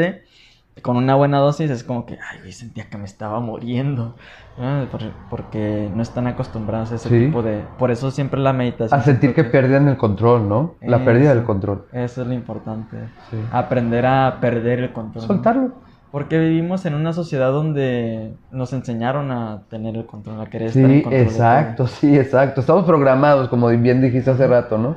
Es lo que me di cuenta. Déjate en, en- en las drogas. Si las quieres realmente aprovechar, vívelas, suéltate, ¿no? Porque es la manera en que tu cerebro las va a poder eh, ah, tomar y va a decir, ok, a huevo, ahora te voy a ayudar con esto, ¿no? Ándale. Sí, sí. Sí, sí. Sí, tengo el carnalita, el Popoca. Popoca, si estás mirando estos saludos, carnal, que me dice, si me voy a drogar, me voy a drogar bien, güey. Lo voy a disfrutar, ¿sí sabes? Y, pues, si no, ¿para qué? A huevo. pues, si no, sí. ¿para qué? Sí, sí, no para qué, sí. Ajá. Ah, eh, regresando a ese tema de la muerte, es un buen tema, fíjate, qué bueno que lo trajiste a flote. O- otra cosa que me he dado cuenta de... Y hasta yo también pasé por ello, honestamente. Yo estaba en un punto en la depresión eh, en el que, pues ya, en ese punto en el que, pues, ya, güey, no le encuentro sentido a la vida. La verdad, este, hasta fisiológicamente también como que después de ese golpe quedé bien madreado, madreado, feo, feo, feo. Así en el punto en el que después del golpe me mantuve así cuando, cuando estaba en la cama, estaba como en forma fetal. Ok. ¿Sabes? Como que ni tenía energía, ni nada. Todo mi. La energía de mi cuerpo. Sentía que se estaba fugando. Como que había una fuga en alguna parte de mi cuerpo que se estaba yendo. Y no, nunca mantenía los niveles de energía que normalmente tenía. Eh, y ya hubo puntos en los que decía, güey, no quiero ni socializar con nadie. No quiero ni salir. Nada más iba al trabajo y regresaba a casa y ya. Eh, y obviamente llegaban puntos en los que decía, no, pues ya me quiero ir. Y sabes, como que, ¿para qué estoy aquí? Como que me quiero mochar la cabeza, güey, para ya no pensar ni nada. Y, y este. Y también, eh, yendo a la experiencia psicodélica, la primera vez que experimenté la muerte, por así decirlo, bueno, una. Sensación. La sensación de Ajá. una muerte eh, fue con la ayahuasca. Ok. Fue la primera vez y, y dije, ah, ok. Eh, y me tomó mucho rendirme, me estaba resistiendo con la ayahuasca. Pero era, era, algo, era algo bonito. Y ya después con el bufo alvarius, pues nada, ese pues definitivamente te... ¿Quieres o no, no? Aunque no quieras. Aunque no quieras. Y por más que te resistas, y yo miro, o yo comparto Zapito también, y, y miro, muchas personas vienen a la sesión, güey, y vienen así con la, la idea de que, ay, van a empezar a gritar y se van a revolcar y todo como lo miran en los videos Sí. de YouTube. Ujú. Pero no es así, güey. No es así. Este, por si tienen idea, si quieren probar sapito, lo que ustedes quieran, no es así siempre. Sí, ¿sabes? no. La mayoría de las personas que empiezan a revolcarse y todo eso es porque se están resistiendo. Sí, sí, les cuesta trabajo. Sí, sí, sí. El, Y- el control, justamente. Y el no es nada malo, ¿sí? Sea, no son malas personas No, por no. hacerlo, no es que no sepan viajar en los viajes psicodélicos, sino que simplemente es algo que no les No están enseñaron. preparadas para esas cosas, ¿no? Ajá. Y, y este, ah, yendo a eso, viendo este tema de la muerte y cómo el psicodélico hasta cierto punto, las personas también lo utilizan como para tener esa sensación de muerte. Simón. Está bien loco, Simón. porque eso... Yo estoy en los grupos de psiconáutica y siempre estoy ahí detrás, güey, siempre, siempre. No siempre estoy activo, pero he estado ahí desde que inicié con este rollo. Ok. Pues a mí siempre me ha gustado la comunidad, como que ver qué es lo que otras personas están experimentando y este y el otro. Y ya hay patrones, ¿sí ¿sabes? Hay patrones ahí de, de morros más que nada. Ay, yo morros, güey, yo tengo 30 años, de que estar bien viejo, ¿no? Eh, de, de muchachos que consumen muy frecuentemente, muy, muy frecuente, y de todo, de todo, y, y ya como que platicando con ellos, a mí siempre me manda, como que me tienen la confianza, y me manda mensajes, y me dice, no, que estoy pasando por esto y esto, y he estado consumiendo esto, esto y esto, pero pues no hay resolución, y pues no, güey, el, el Oh, hongo no te va a dar resolución, Están buscándola. Ni así. el ácido, ajá, la están buscando así. no, pues no. Y muchos de ellos están buscando como que esa experiencia extática, güey, donde están en éxtasis, como que... Ya. Y quieren mantenerse allá no, arriba. no, pues no. Así no son las cosas. Ajá, y por eso están buscando siempre entrar en viaje para mantenerse allá arriba. Ok, ok. Eh, y al mismo tiempo muchos de ellos buscan la muerte, ¿ve? Porque al final de cuentas, una vez leí como un tipo meme, una imagen de que, ah, me, me acaba de decir mi psicóloga que, que esta actitud, este, valemadrista, no es porque realmente sea así, es porque soy como suicida de closet o algo así. algo, así, ¿no? O sea, Simón, que, Simón. que realmente te Sí. vale madre la vida porque no quieres estar Porque aquí. no quieres estar ya. Sí, o sí, sea, es como que tú cruzas la, el semáforo y está en rojo y sabes que viene un carro por ahí y te vale madre y cruzas. Sí, has visto eso en las calles, ¿no? Los, los, los loquitos del centro hacen eso muy seguido. Sí, sí, sí. Porque ellos, como inconscientemente, tienen como que esa esperanza, güey, de que el carro no pare y se los lleve a la Sí, chingada. claro, sí, sí, sí. Ajá. Pero tienen suerte. Ajá. Mala, pero tienen suerte, ¿no? Ajá. Pero igual se siguen arriesgando todo el tiempo. Eso Sí. lo miro todos los días ahí en el centro. Pues me la paso mucho en el centro. Es como que los loquitos. Sí, es verdad, es la- verdad. no, no loquito, de, no. Lo digo en forma de broma. dices, lo pero son, per- son personas que tienen muchos pedos, muchísimos, sí. que no han logrado como que pues resolver. Eh, y ahí se cruzan y les vale madre, hasta le mentan la madre al carro. ¿no? Y Simón. cuando ellos no debían de estar cruzando y este ese tipo de conducta también se nota en la en la comunidad psiconáutica. Ya. Y son El que- valerles verga la vida. Ajá, y Pues por, sí. Por eso quieren estar este, este, echándose una dosis altísima siempre todo el tiempo para llegar como que a eso. Y al final de cuentas, es un tema de que no muchas personas platican, güey, porque en el mundo del- de la psicodelia, de los enteógenos, se ha romantizado todo, ¿sí sabes? Y más por la manera en que se viene como que dando publicidad a todas las ceremonias y todo. No, que ve la ayahuasca y que te va a ayudar para esto y para lo otro. Y miras publicaciones en internet de, de los honguitos, por ejemplo, ¿no? Sí. Ah, que te ayuda para depresión, para ansiedad, que para esto, para lo otro, te va a resolver la vida y la chingada, ¿no? Es mercadotecnia, güey, para que las personas vendan. Sí, claro. Eh, y no se habla mucho de, de ese tema un poco. Hay, hay oscuridad dentro del mundo psicodélico Sí, también. claro. ¿sabes? Sí, claro. Y, y un tema que siempre platico y que le recuerdo a las personas es que a pesar de que los psicodélicos son muy bajos en toxicidad, ah, son ese tipo de sustancias que, que te echas y ya las 24 horas, 48 horas máximo ya salieron de tu cuerpo. Si sabes, no, no son tan tóxicos como el alcohol Correcto, sí. o sí, como la nicotina, por ejemplo, que se te quedan en el cuerpo bastante tiempo. Sí, sí. Eh, y, y son así de benévolos a nivel fisiológico, ¿no? Pero a nivel emocional y nivel mental, si no estás trabajando adjunto con los psicodélicos o un tipo de terapia, pues sí te vas a crear una dependencia emocional de ello, ¿no? Correcto. ¿Por sí, qué? Porque sí. cada vez que te echas el viajecito, pues sientes que estás en éxtasis, Sí. güey. Este, porque al final de cuentas también encajan como muy bien. Son como. Si miras las moléculas de los psicodélicos tradicionales, como la psilocibina y el ácido y la mescalina y el DMT, eh, también son. Las estructuras químicas son bien similares a la serotonina. Ok. Bien ah, pues sí, tiene sentido la euforia, ¿no? Ajá, sientes sí, la sí. euforia. Este, Ok, ok. Y ese es el riesgo, pues. O sea, Sí. sí, sí hay un riesgo de tipo adicción más este Mental. más mental. Ajá, sí, sí, a huevo. Sí, Pero sí, sí. esos temas casi no se hablan. Sí, es cierto, sí, es cierto, tienes razón. De esos casi no se habla. Ajá. Y piensan que nada más es como, vamos a meternos esto por, por andar chill, ¿no? Pues sí, sí está padre, porque lo recreativo está padre. Sí, sí, sí. Pero sácale provecho. Claro que sí. Y siempre, siempre, casi siempre sale algo a flote, ¿no? Aunque lo hagas de forma recreativa. Me han contado muchas personas, no, que mi primera vez lo hice los honguitos con mis amigos en, en, en el parque, en la playa, lo que tú quieras. Y aún así me llegó una reflexión, ¿no? Porque tienen esa capacidad los Ok, psicodélicos sí, de hacerte claro. reflexionar, Sí, ver las cosas verdad. diferentes. Hasta con la motita, ¿no? De Hasta repente. con la motita, sí. Ajá. Yo, por ejemplo, yo fumaba mota antes del cáncer, Ajá. pero fumaba mota como muy rara vez, o sea, no era tan seguido como lo fumé, ¿no? Ajá. Cuando ya me dijeron cáncer, dije, ok, yo no sé qué va a pasar, yo no sé qué va a suceder, pero yo tengo que hacer paz con mi vida. Y yo me quiero preparar para bien morir.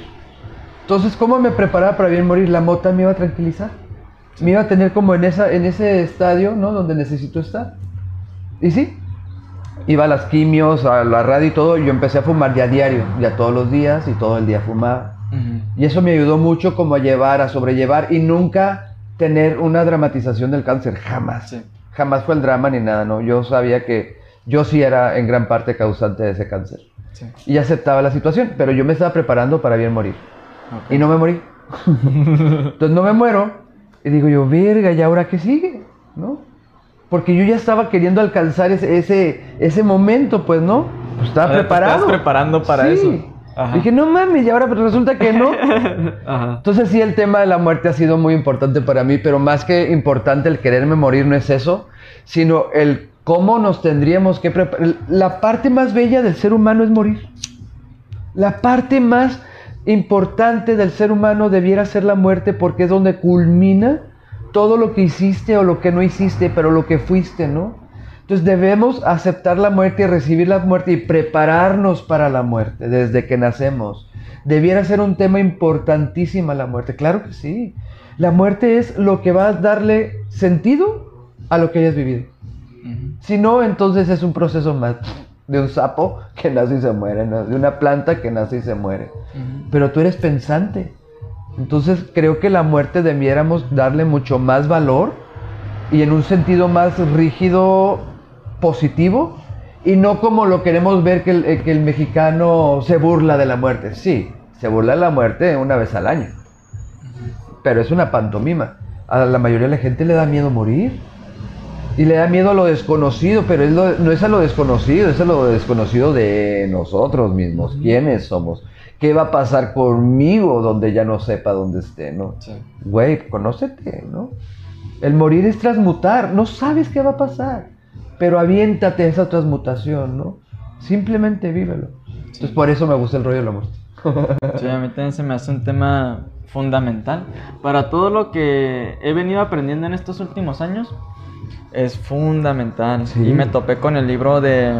Siempre recomiendo este libro, es como uno de, de esos libros que, que me gusta recomendar mucho, que es el libro tibetano de... El libro tibetano de los muertos. Ok. Y luego está la segunda parte, que es el libro tibetano de la vida y de la muerte. Ok.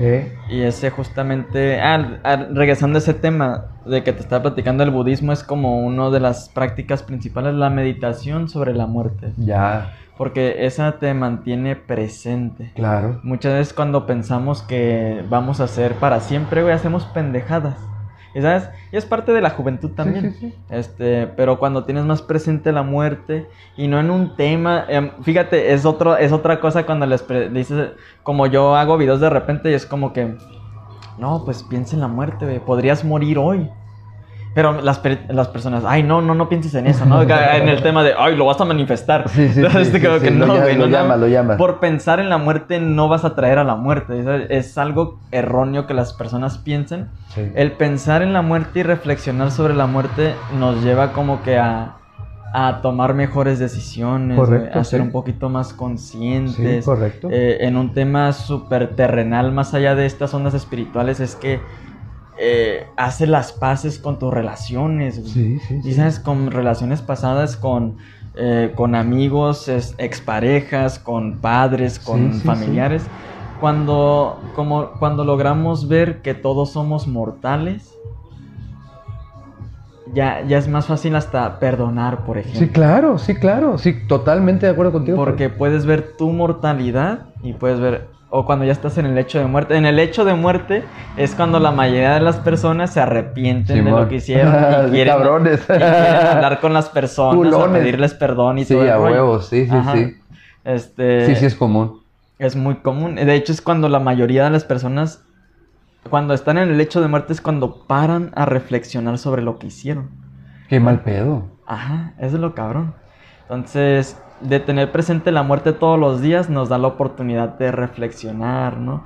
Eh, hacer, mantener buenas relaciones con las personas. Sí. Porque al final las personas nos han cagado. Nosotros también hemos cagado personas, honestamente. Sí, Todo sí. el mundo cometemos errores, ¿sí sabes? Pero eso, desde que yo descubrí eso, era como que... Sí, aún siento como que esa sensación de, de guardarle rencor a algunas personas, güey. Pero después es como que se me pasa y digo, no, no, no, no, no, aguanta, güey. Porque esa persona también comete errores, como yo cometo errores.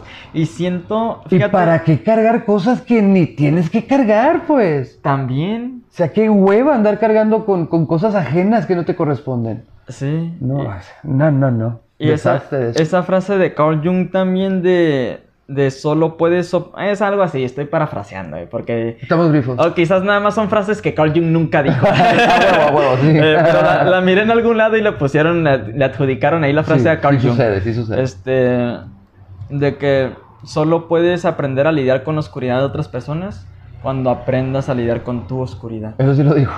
Algo así lo dijo. Sí, ajá, sí, sí entiendo la idea. Sí, sí, Sí, cierto. la- sí sí, lo cierto, comprendes. sí. O sea, e igual, yendo a ese tema, el tema como que, ok, eh, o alguna persona hizo algo cabrona hacia tu persona, lo que tú quieras, ¿no?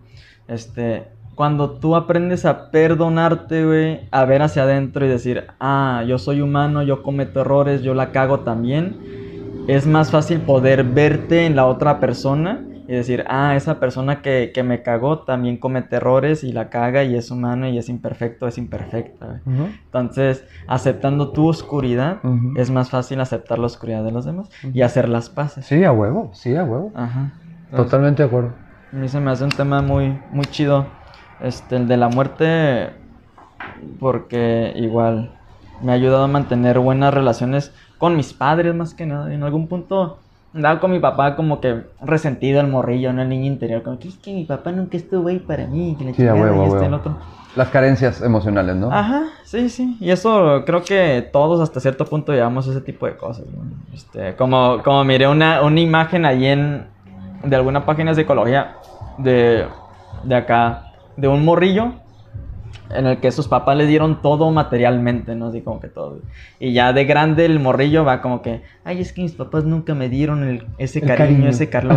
y luego está otro morro que a ese morro le dieron absolutamente todo en cuanto a cariño y todo, pero lo sobreprotegían y le daban de más. Ok, ¿sí ¿Sabes? ajá. Y lo, y lo cuidaban y todo. Y, y de igual manera, ya de grande, el, el morro está como que, es que mis papás nunca me dieron libertad. Ok. Entonces siempre le encontramos algo a los padres, ¿no? Como que... eh, y entonces a mí yo también le encontré a mi papá, no, que no se hizo caro y que la chingada y que no es responsable.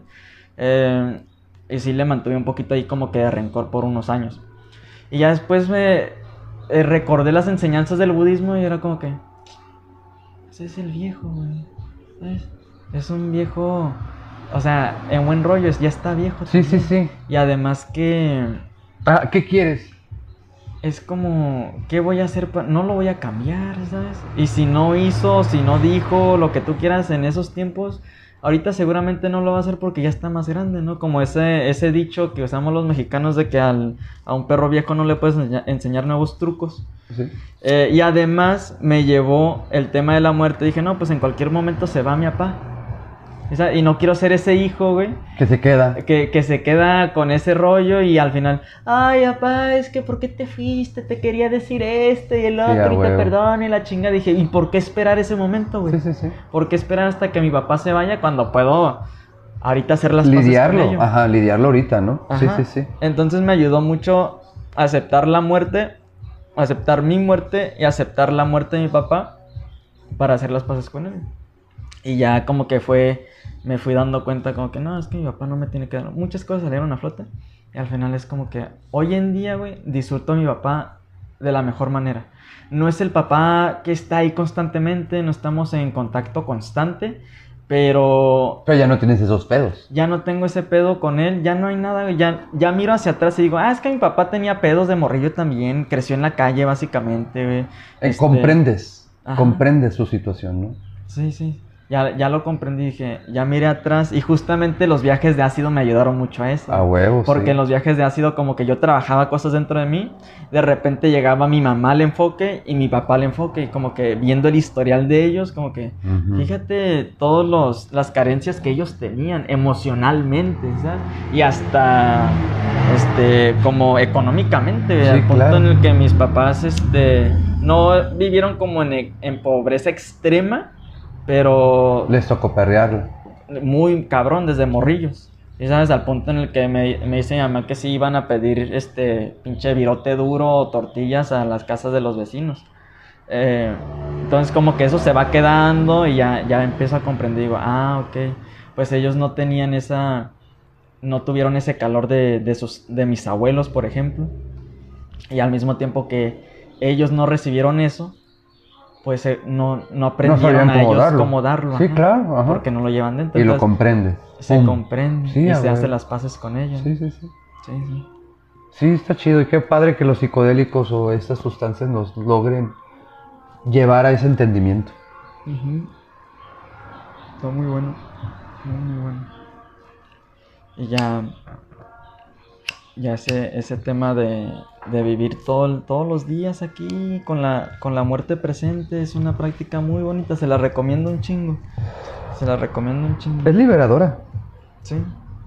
Es liberadora porque no estás al pendiente de nada y si mañana te mueres no pasa nada. Estás, estás en paz con la muerte. ¿no? Pues tú ya te estabas preparando para ello. Yo sí me preparé. Y yo estoy preparado. Ahorita, si, si mañana me toca, no tengo pedos. Mañana me voy. Si ahorita me toca, no tengo pedos. Ahorita me voy, ¿no? Nada de pedos. Pero sí es algo que de pronto dices, no, o sea, güey, prepárenos, hay que prepararnos para, para bien morir. No para morir, para bien morir. ¿no? Sí.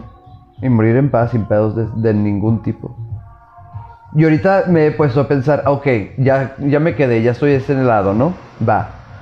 ¿Qué va a pasar? Me tengo que volver a, a- Va a haber un punto donde diga, ok, voy a hacer pases, las paces con la muerte de nuevo.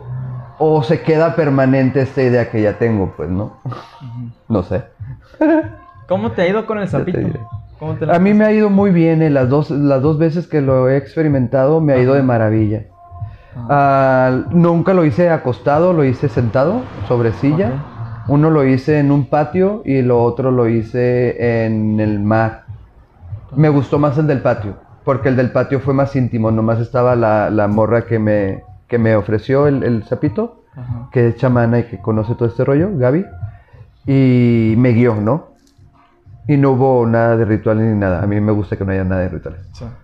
Pero en, en el, en el en la playa sí había como 12 personas. Y pues son energías de personas que no conoces, ¿no? Ujú. Y a mí sí me incomoda ese tipo de cosas. Entonces, yo estuve bien, pero no me gustó como el haber estado ahí con experimentando lo que otras personas estaban experimentando, ¿no? Como que no es necesario. Creo que la intimidad, creo que es mejor, la gente se sentiría más segura Sí. que con el grupo, Ándale. creo yo. Sí, justamente tengo esa idea también, este... Bueno, yo también empecé yendo a ceremonias. Ok. A mí no me costó mucho trabajo como que soltarme, pues al final de cuentas, pero sí se ponían Ok. potentes las Sí, ceremonias sí. también. Eh, para mí no hay ningún show, ¿no? Porque también la ceremonia, por ejemplo, yo la miro como algo más... O sea, sí es este el trabajo interno, pero también es como una comunión entre personas, ¿sí Ajá. sabes? Pero igual, pues hay personas que llevan este, cosas muy pesadas, ¿no? Y Sí. luego cuando estás bajo el efecto de, no sé, de la ayahuasca o del peyote o de los honguitos, se amplifica Sí, todo lo que llevas dentro. Y hablando de, de vibras y todo el rollo, este, pues se sienten las vibras, se Sí, es siente que estás vibrando porque literalmente cuando nos echamos el honguito, por ejemplo, una, unos 2, 3 gramos, pues ya ves que llega el punto cuando te está haciendo efecto que te sientes como que estás así como Ajá. que vibrando y te llegan las náuseas. Sí. Es porque se está aumentando la frecuencia de tu cuerpo. Ok. Entonces, y amplifica todo lo que llevas. Si estás bien chido, pues te amplifica y irradias la, la felicidad y todo el buen rollo a las personas. Pero si andas bien pesado, pues Sí, va a sí, salir sí, sí, va a ser lo mismo, sí. Entonces, sí, sí, también ese, el tema, el tema de las sesiones, de como el sapito que me dijiste que te gustó más así en el patio y sin ceremonia, sin Sí. ritual, sin nada, eh, es algo que yo también este, traigo. Procuras que Sí. lo haces. Ajá, porque Sí, qué bueno. no, no espero que las personas, o sea, es que yo estoy metido dentro del rollo y me gusta mucho el chamanismo y todo, o sea, lo respeto totalmente, Sí, conozco pinches chamanes bien, bien chidos, ¿no? muy, muy buenas personas, Eh, pero no, no lo veo como que todo el mundo tenga que entrar a eso, o sea, no- Correcto. No, le tienes que dar como que ese, ese tono súper místico que dices Sí, como sí, con sí. el tarot Ajá, también, ¿no? sí, sí, sí. O acá de prende- hacerte un altar y todo el rollo, al final de cuentas, pues mis, una de mis creencias es que pues eh, si existe el, el gran espíritu o Dios o lo como tú le quieras llamar, está en todos lados y nosotros somos de, porque somos parte de. Sé tú el altar, ¿no? Ajá, tú eres el altar. Sí.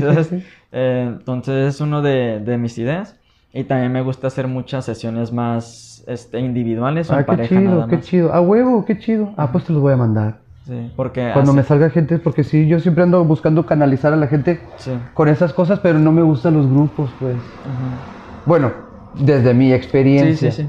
Y más que nada, no me gustan los grupos, si lo veo desde un punto de vista más psicológico, eso contamina a las otras personas que no están preparadas Sí. o que no son sus pedos, ¿no? Y traen sus pedos y todavía tienen que escuchar los pedos de los otros, se escaman, les da más, más miedo. Entonces yo creo que sí, pues, sería más importante el, el lo individual, o como pareja, como dices, ¿no? Sí, está Sí, chido. Sí, muchos temas de pareja, sesiones en pareja están, están buenos. Están Sí, buenos. son buenos. Pero más individual, e igual yendo a la manera en que los usaban los psicólogos. O sea, no soy psicólogo, ni soy chamán, ni soy ni madre. Pero Eh, sabes, has leído, conoces, sí, pues, o pues, sea, no eres, un, no eres un don nadie. Ajá, y, y pues la misma experiencia, ¿sí sabes? Ah, huevo, La sí. experiencia es lo que cuenta, Sí, o sea, claro. no me podía mantener dentro de los libros nada más, es como si realmente quieres saber, pues métete, machín, y, y, y, pues encontré como que una estructura de cómo sanarme a mí mismo. Ah, huevo. O sea, o sea, no aplica para todo el mundo, No, no, ajá. pero les podría ayudar. Ajá, exacto. Pero es una opción. Es una más de las que ya hay. Entonces tú la ofreces como, hey, es una posibilidad. De eso estamos buscando, creo, ¿no? Ah, Eso es lo padre. Habrá gente que diga exactamente lo que a ti tú viviste, yo lo pude vivir como tú me lo presentaste, ¿no? O a partir del que tú presentaste, ya me animé yo a vivirlo, ¿no? Sí. No, sí, sí, síguelo haciendo. Síguelo haciendo. La gente necesita escuchar estas experiencias. Sí, está. Y está salirnos de ese rollo de que es droga, es mala y te vas a estar en la calle. Pues a lo mejor sí vas a estar en la calle, pero bien. Porque quieres estar en la calle, ¿no? Ajá. Sí, es el tema, muchas personas le temen a eso, ¿no? A quedarse en el viaje. Sí, Eh, honestamente, el tema de quedarse en el viaje sí existe. sí, sí existe. Sí existe, o sea, no le vamos a decir que no. Pero son personas que viven en el plano mental todo el tiempo. Y no necesariamente es, es la sustancia, güey, es como que, bueno, quizás la sustancia nada más viene como Activarle, ¿no? amplificarte lo que estábamos diciendo, ¿no? Te amplifica lo Sí. que ya llevas allá adentro. Eh, espera. Eh, y te amplifica lo que ya llevas dentro. ¿no? Entonces, si ya tienes ideas medias, este, medias, no sé, psicópatas o lo que tú quieras, y te echas un viaje, puede irse de los dos lados, ¿sí sabes? O te puede ayudar a ver eso, si aceptas y te aceptas a ti mismo y decir, ah, no mames, güey, tengo unas conductas bien pinches Ajá, tóxicas. reconocerlas, ¿no? Ajá. Sí, sí, sí. Si, si lo, logras aceptarlo durante el viaje, Simón, a huevo, te va a ayudar a cambiar, ¿no? Pero si estás este, en conflicto con eso y no logras aceptar tu oscuridad, Sí. pues te vas a empezar a maltripear, güey. Y es cuando las personas se avientan de las ventanas o se Sí. van corriendo, salen a la calle a correr la chingada. Sí, sí. Es común, güey. Un Sí, día, este, un carnalito aquí local también, eh, se echó uno- un- unos cuadros con unos amigos. Y todo leve, güey. Pero uno de ellos empezó a maltripear, güey. Y está, empe- empezó a decir cosas de que lo estaban este, persiguiendo y la chingada. Eh, y se ¿Y salió. contaminó a los demás? No. No, no, no, se salió, güey. Se le salió y ahí era- es como por la Buenavista, Ajá. como por la 20. Ajá. Empezó a correr así como en, en, en el río. Oh, wow. O sea, no en la parte de abajo, pero arribita Pero, ajá, del canal. Ajá. en el canal. Así empezó a correr y se fue hasta la, por la central camionera, como por la cinco y Hasta diez. allá llegó. Oh, wow. Me contó eso. Y pues es un claro ejemplo, güey, de que pues sí, depende del material mental que tú llevas dentro, es lo que va, Totalmente, es lo que totalmente. va a detonar. Yo sí lo he dicho. Sirve para dos cosas. Si tú traes un cagadero, te va a ayudar, ¿no? Si no traes un cagadero, también te va a ayudar. Pero tú, ¿qué quieres manejar? ¿Estás dispuesto a manejar tu cagadero? Ajá. Si estás dispuesto, llévalo, ¿no? Métetelo. Está padre, porque entonces vas a encontrar muchas, muchas respuestas. Sí, Pero si no sabes controlar tu cagadero, aguas, te va a ir mal. sí. Te va a ir mal, te vas a sentir mal, ¿no? Nada más es una advertencia. Hazlo, pero te vas a sentir mal. Ajá. Sí, sí, claro. Sí, sí, te sale todo a flote. Es, es muy importante aceptar esa, esa oscuridad. Sí. Creo que de repente vivimos negándola, ¿no? Creo que co- como humanidad hemos negado la oscuridad. Porque nos han dicho que está mal. Ajá, a través de la religión también. Sí. O sea, yo no tengo nada en contra de la, re- la religión, pero un patrón muy marcado en la religión es el tema de la culpa. Ujú. Y que tienes que ser buena persona todo el tiempo. Sí, sí, sí. Hay, o sea, no, no les estoy diciendo que no tengan que ser o que no sean buenas personas, pero hay momentos en los que, por ejemplo, nos sentimos como mala persona al decir no nada más, cosas tan pequeñas, güey. Correcto. Pero es una programación que llevamos dentro que cuando tienes que poner un límite o decir no, pero llevas esas culpas de la religión y el pecado y la chingada, no te das la oportunidad de decir no, de poner un límite. ¿Por qué? Porque ya soy mala persona. Y te quedas con la culpa de que soy mala persona. Sí, es verdad. Sí, la gente se carga con eso como puta. Sí. Sí, hay gente que me dice, ¿por qué no puedo decir no? Pues porque te faltan huevos. ¿No? Aprende a decir no. Cuando no quieres, pues es no. Así de sencillo. Eres tú más importante que ese no. Y si la gente se siente mal, esa no es tu responsabilidad. Tu responsabilidad es no joderles. Pero eso es ante ti. Si tú no quieres hacerlo, te estás jodiendo tú. No se vale. Sí, sí. Como que comunicar tus límites de una manera clara, también Correcto. sin, sin extremos. Sin pues. extremos, exacto. Pero no es si necesario. tú le dices a la persona no, ¿No? de forma firme, esto es lo que quiero, esto es lo que no quiero, ya, por, eso lo, ese es tu trabajo. Exacto. De la manera en que la otra persona reaccione, y más si tú se lo dijiste en buena manera y, re- y e- él o ella reacciona de una manera pendeja, lo que Ajá, tú quieras, sí. es pedo de ellos. Es pedo de la persona, sí, completamente. sí. Mucha gente anda con el rollo de la responsabilidad afectiva, ¿no? Pero piensa que yo me tengo que ser responsable de cómo te sientas tú. ¿A qué verga? No, Ajá. es mi responsabilidad afectiva de cómo yo hago sentir a las personas, pero desde mi responsabilidad. Sí, no sí. cómo se sienta la otra persona, que me vale, no Sí, cómo se sienta, que lo, que lo supere, ¿no? Ajá. Pero yo no voy a hacer nada para chingarle. Eso tiene que quedar claro, pues, ¿no?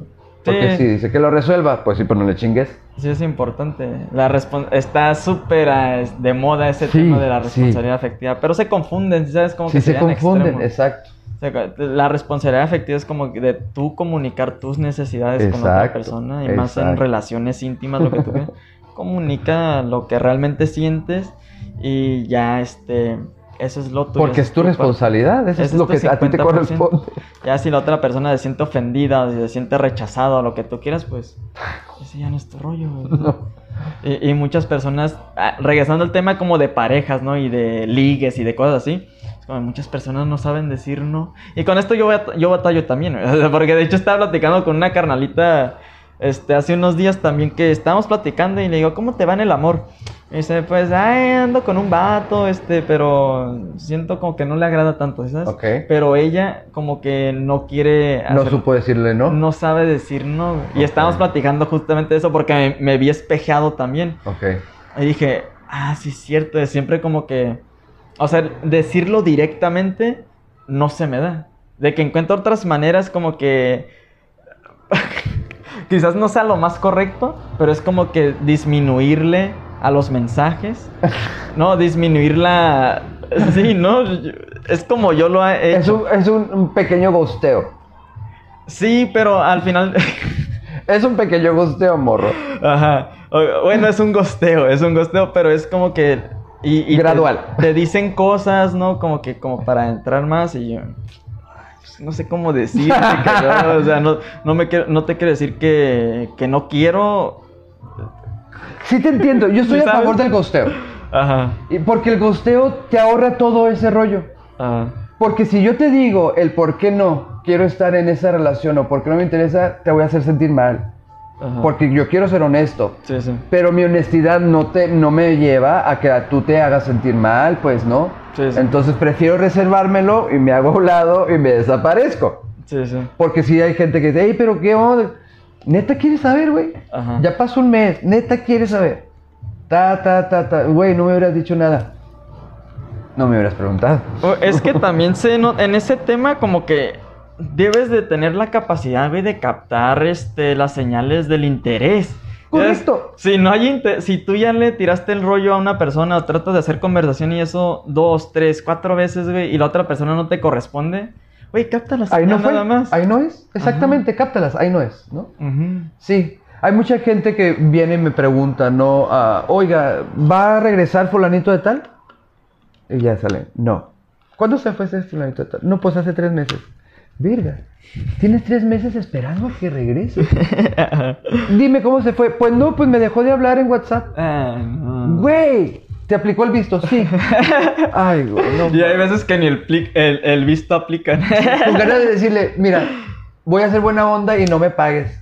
Porque estás bien pendeja, ¿no? Pero después digo, ay, no. Yo me gasté mi tiempo en esa mamada, ahora me pagas. sí, sí, sí, sí, sí. La gente le- sigue esperando. un- a- una señal, a ver si va a suceder algo, ¿no? Sí, sí. No, con no va a regresar.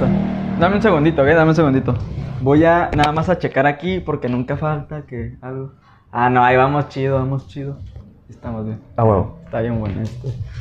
¿Qué onda, hermosa? Sí, sí, ese tema de, de apegarnos a cosas que no, güey. Es bien claro, es bien claro.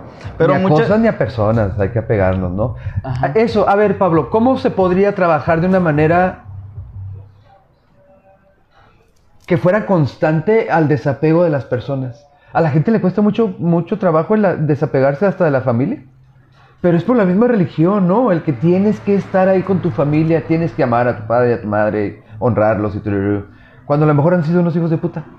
¿No? Sí. Y a la gente le cuesta trabajo ya en las relaciones personales. Ujú. Y no la suelta porque no sabe cómo soltarla.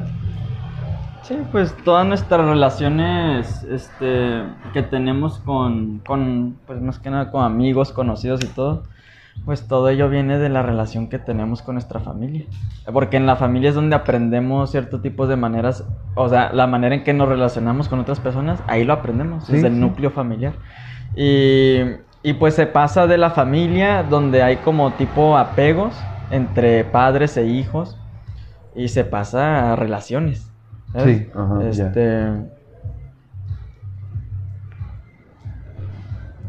Pues es con lo que creces, Es es, un patrón que se repite. Ajá, es, es como de, de notar el patrón tóxico dentro de la familia. Ok. De notarlo y como dices, aceptar que no nada más porque es familiar, güey, no quiere decir que vayas a seguir ahí. Y es por todo el tema de, de nos sentimos mal, por la culpa. Pero fíjate, algo bien interesante, hablando justamente de eso, una experiencia que yo tuve. Cuando yo empecé a en este rollo de los psicodélicos, yo empecé a compartir abiertamente. Me vale madre, ¿sabes? En mi Facebook. Eh, con, familiares, tengo a mis papás, tengo a mis hermanos, a mis primos, a mis tías, a mis tíos, de los dos lados, ¿no? Eh, uy, voy a tirar este aquí, aguanta. Quiero hacer un desmadre. No, ya valió madre. Pasa nada. Ah, tuve una situación el año pasado justamente con mi mamá. Mamá, saludos. Es que, es que mi, mamá, mi mamá mira mis videos. A huevo, a huevo. Eh, mira mis videos y honestamente mi mamá me ha apoyado, me ha apoyado incondicionalmente. Pero qué obviamente hay algunas cosas que no le agradan. ¿sí? Sí, claro, más claro, con este claro, tema claro. De, de las sustancias. Eh, Señora, su hijo sí es drogadicto. sí soy, man. sí es. Pero soy Pero es chido, responsable. es chido, es responsable. Us- Usted sabe. No, este. Mm. A mi mamá desde un inicio le fui bien transparente, carnal. Es como que. Mamá estaba viviendo en su casa cuando me eché mi primer cuadro. Ok. Y le dije, ¿sabe qué? Estaba estudiando estos libros de, de psiquiatría, de psicología y que esto y así, más o menos, ¿no? Y, y le dije, me voy a, eh, me voy a echar un LSD, le dije. Y de volada me miró así como que... Así la cara que tiran las mamás, Sí, ¿no? sí, sí. Ajá.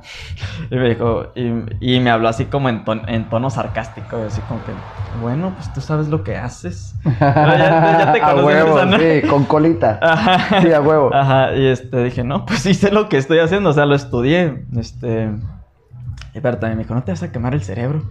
No, no, no quema. En fin, eh, ya vine haciendo todo eso en su casa, me eché los viajes y todo el rollo. Pero el año pasado me salí un poquito de los, de los, estos psicodélicos clásicos y me fui al MDMA. Ok. ¿no? Lo que se conoce como el éxtasis. Simón. Eh, y Ese ese... no lo he probado. quiero ¿No lo has probado? Ajá. Sí, nada más consíguete una, una conexión de confianza. Que Ok. sea, porque ese es de las sustancias que más se adulteran. Ok, ok. Y te lo adulteran con, con anfetaminas. Ok. ah, no, Entonces, no, ajá. Sí, no, y, y si está adulterado con anfetaminas como que te da un rush así súper... Y ya te miras ahí todo trabado. Si has visto los videos de los morros que están acá todos trabados. Simón. Ajá, este no, pero si es éxtasis, o sea, si es MDMA puro, es un viaje muy diferente. Ok, así como que, ah. Sí te llena de energía y todo, pero estás como que conectado nada más.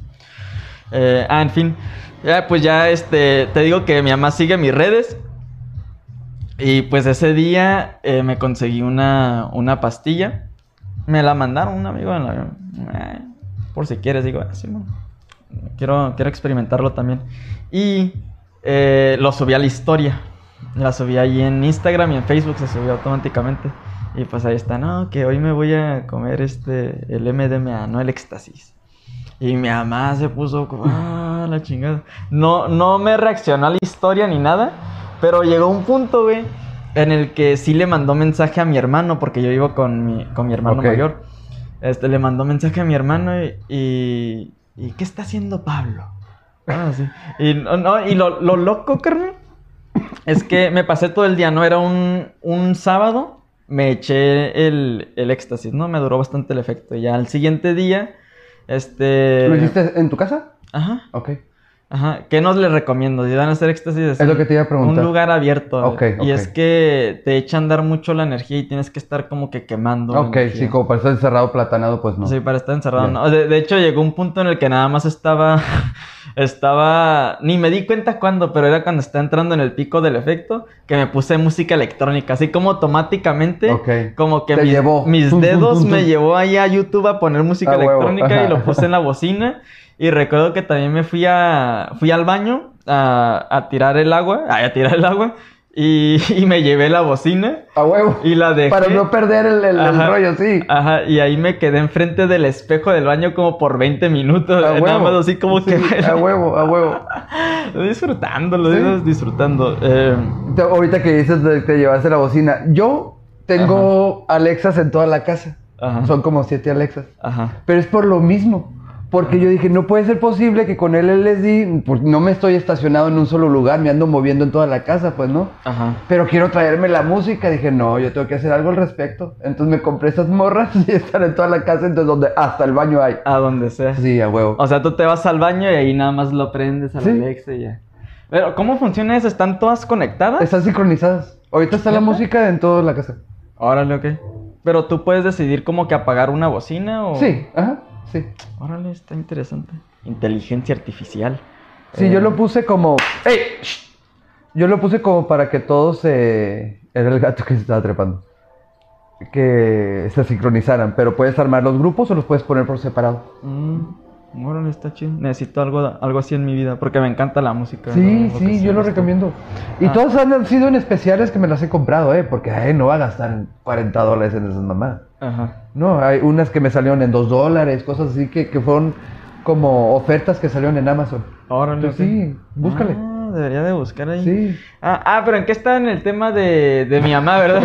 se me fue el rollo. Sorry. No, no, no, es que quiero contar esto porque se relaciona con lo que me acabas de preguntar, ¿no? De que ese tema de, de las relaciones tóxicas en las familias. Eh, ¿Cómo se relaciona esto que te estoy contando, esta anécdota con eso?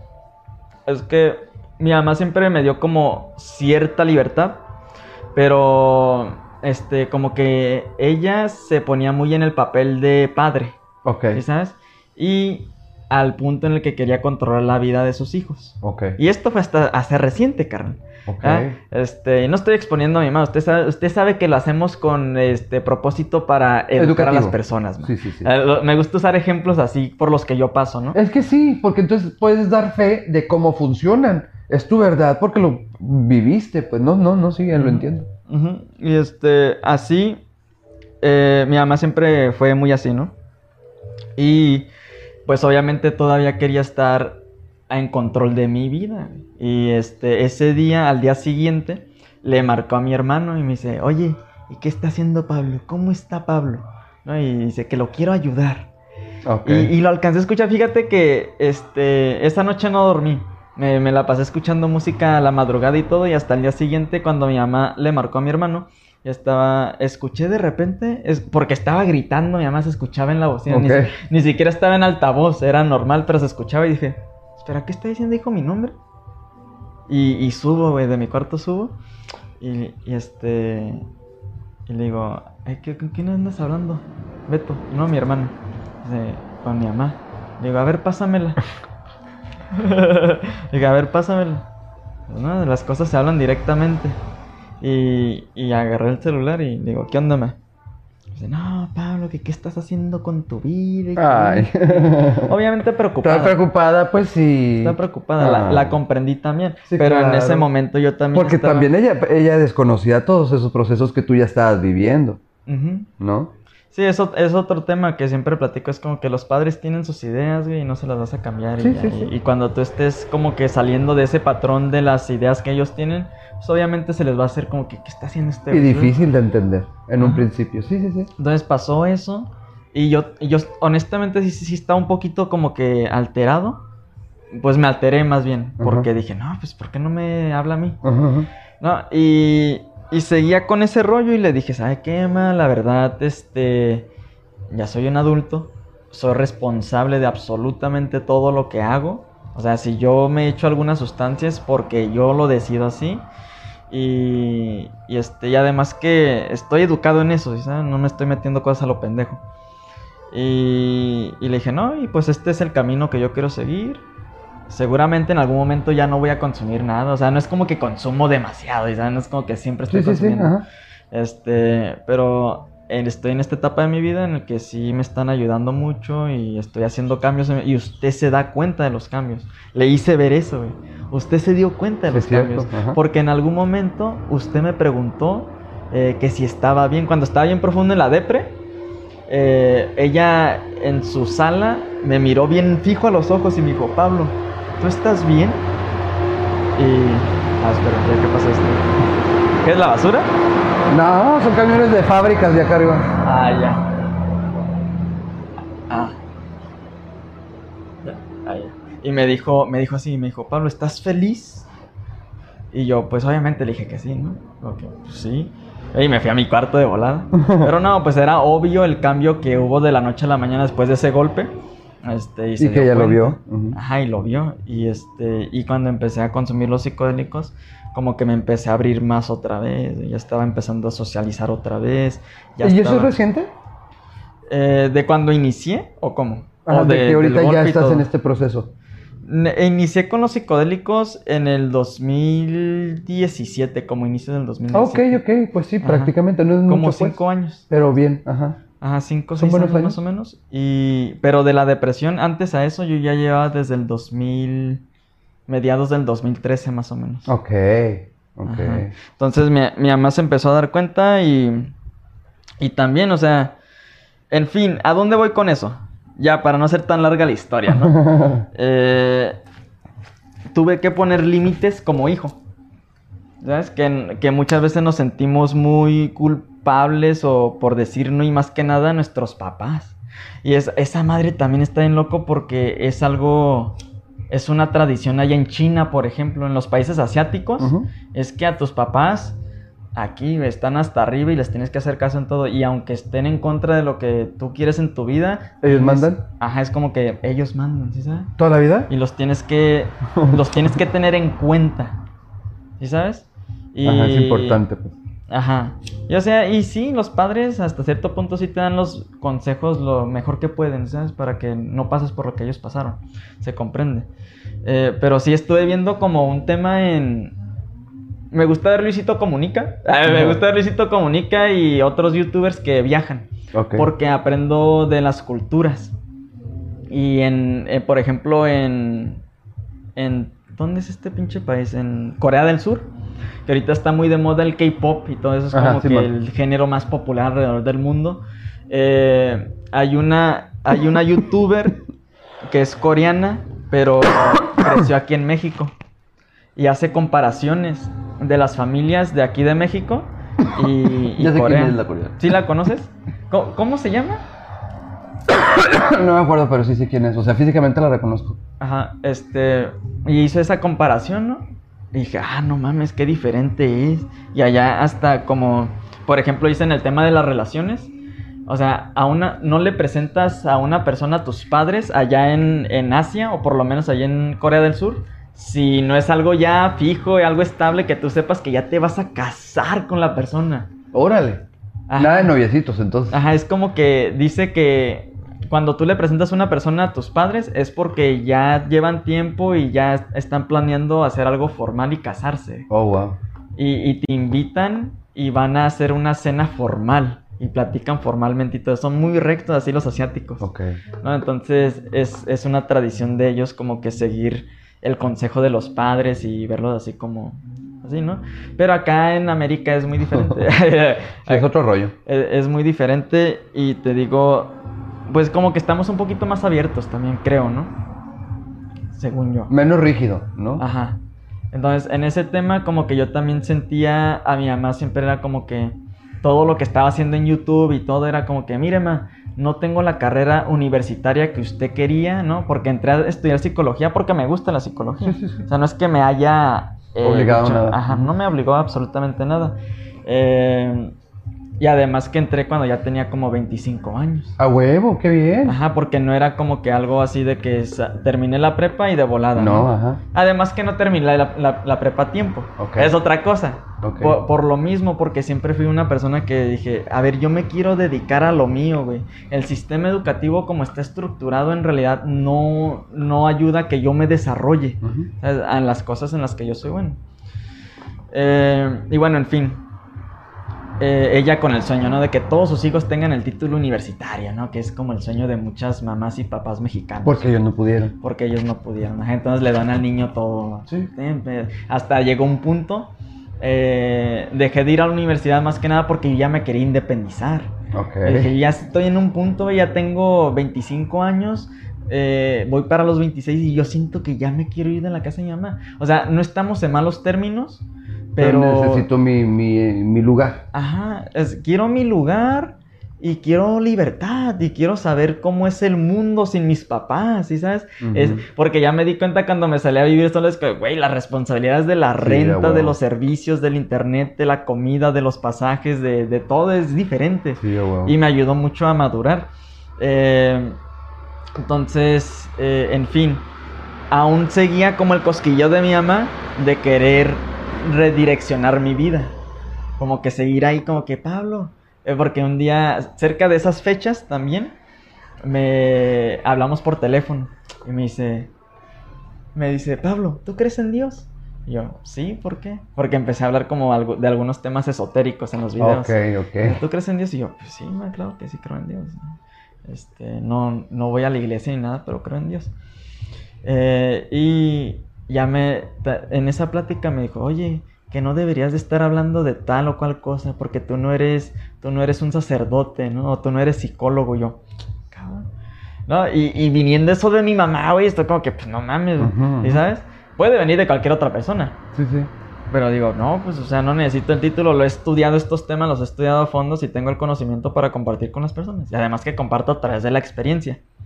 Entonces, como que iba eso y el día que pasó este, la onda que le marcó a mi hermano, pues ya venía con eso de hace Ah, dos semanas Esa también. carguita. Ajá, ya, ya, ya venía con eso, entonces llegué en un punto en el que le, sí, le, me puse bien firme con mi mamá y le dije, ¿sabe qué, madre? Yo ya soy mayor de edad y usted, este, ya vivió su vida, déjeme vivir la mía, yo sé lo que estoy haciendo, yo sé cuál es el propósito de compartir estos videos y la información que comparto y, y ya, y no, no, güey, se- le llegó machín Ardió Troya. le, le ardió machín, güey. Y esto se los comparto a ustedes porque... ¿Y cuál es el mensaje detrás de esta historia? güey? Es de que sí se tienen que poner límites, hasta a los padres. Sí, claro. Traten de hacerlo de la mejor manera, Sí, ¿sí sabes? claro. sin pelear, traten claro. de no alzar la voz. Yo lo hice, pero era porque ya estaba detrás y era como que yo no, yo no, no es como si yo le decía a mi mamá, ay, usted vaya a la ayahuasca, usted vaya al No, no, peyote, no. usted lo ne-". nunca, güey. Siempre fue para mí, entonces a mí me llegó como que, pues qué chingados, no te, no le estoy haciendo nada malo a usted. No me estoy dañando a mí tampoco. Yo siento que no. Al contrario, he hecho una gran evolución a donde estaba antes de empezar a consumirlos, a donde estoy ahorita. Mames. Este, entonces le puse límites, se enojó machín, Y yo, ya después que se me bajó un poquito la, la así como que lo alterado, ya era como que, ah, dije, ok, respira, güey, respira, respira, respira. Ya lo que dijiste, lo dijiste, güey, ya no hay manera de, de que regrese, ¿no? Pero le marqué como 15 minutos después, le dije, mamá, lo siento. O sea, eh, porfa, entienda que... No fueron las palabras a lo mejor, Ajá. ¿no? Pero el, Ajá. el mensaje era el mismo. Así, ah, y justamente era como, no se lo dije de la manera adecuada, ¿no? Ujú. En fin, no me dijo, no, que este, ya no me hables, y me colgó, ¡pum! Y ya, ya dije, ok, ya lo voy a dejar ahí. Es que le diste el ego, pues no le, le di machín, le di machín. Y no siempre es la mejor manera, pero ah, también hay veces que hay personas que necesitan ver directamente Sí, esas sí, ondas, sí, ¿no? sí, sí, sí, sí. Entonces, No lo hagas porque tú creas que es lo que necesita. Si se da, así se va a dar. Porque mucha gente dice, no, me voy a hacer para que se dé cuenta. No, tampoco lo sometan a eso los papás, no está culero. Sí, si lo pueden hacer desde la manera pacífica y tranquila, háganlo mejor. Sí, porque pues igual, esa no era mi intención. O sea, Sí, porque correcto, yo a sí. través del tiempo que yo venía experimentando con los psicodélicos, era como que yo muy en mi rollo. Sí, sí, sí. ¿Sabes? Eh, y sin nada, y ella vio los cambios y todo, y sin embargo ahí seguía, ¿no? Sí, sí, Ahí sí. seguía y dije, no, no, no, o sea, no va a entender de otra manera. O sea, y, y no es como que yo haya planeado decirle, ahorita le voy a decir a No, mi no, mamá", no, no. salió pues naturalmente. Salió porque así tenía que salir. Ajá, y fíjate lo, lo interesante de eso es que al día siguiente y dos, tres días seguidos después le mando mensaje eh, a mi mamá, mensaje de voz por WhatsApp. Le digo, mamá, mire, estaba así, así, así. Este, y espero que pueda respetar mis decisiones como adulto, le dije. E igual, este, me manda mensaje escrito nada más y me dice, "Em, este, ya no me escriba, joven. Y yo, Ah. dije, a la madre. Mm, Y dije, está bien, se le va a pasar. Y es justamente lo que pasó. Hay veces que las personas necesitan esos límites. Sí. Mm, y ya, ya no me habló como por unos, yo creo que unos 3, 4 meses, para nada. Oh, wow. Para nada. Sí, fue hardcore para ella entonces. Fue hardcore para ella y le llegó un momento de reflexión muy profundo, muy profundo. Porque igual mi mamá está pasando por su proceso últimamente, ya con lo de la pandemia empezó a reflexionar sobre lo, lo que ha hecho, lo que no ha hecho, lo que tú quieras con los niños y mi, mi papá y todo el rollo. Y ya pues está pasando por esa etapa, ¿no? Eh, y esto que pasó el año pasado, que yo le puse límite, pues dice, ¡pum! Es otro 20 verga, que le cayó. sí, y no claro. nada más para mí, sino para todos mis hermanos. Porque ella le. O sea, se preocupa por nosotros. Sí. Pero se preocupa y hay veces que quiere controlar la vida como de mis hermanos o de mi hermana. Y, Para que esté bien. Ajá. No lo dudo. Claro, claro. Pero pues no es su lugar, ¿no? Ajá, y, y no, y al final de cuentas también ah, platiqué con mi mamá y dije, mamá, la neta se está estresando de más. No, todos nosotros ya somos adultos güey, y su hijo más grande va para los 50 años. O sea, usted ya no va a controlar absolutamente nada y se está poniendo más estrés en sus hombros. Sí. Mi mamá siempre ha sido así bien, se estresa demasiado. Aprensiva.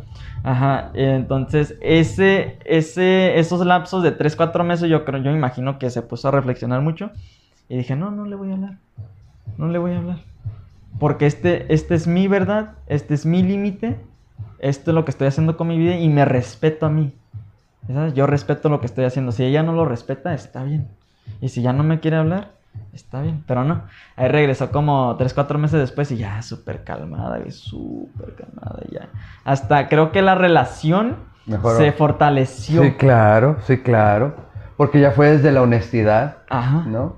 Te comprendo, hijo, te comprendo, madre, ¿no? Sí, Porque sí. tú también la comprendiste. Sí, sí. Sí, a huevo, qué chido, qué chido. Sí, por eso es el mensaje para ustedes y gracias por esa pregunta. Sí, es el mensaje si tienen que poner límites a los y qué padres. chido por el crecimiento de tu mamá, ¿no? El aceptarlo, el crecer, reconocer y avanzar, porque tu Sí. mamá sigue creciendo, ¿no? Hay mucha gente que no quiere darle ese paso y dicen no. El puto orgullo, ¿no? Sí, sí. No. El ego. ¿no?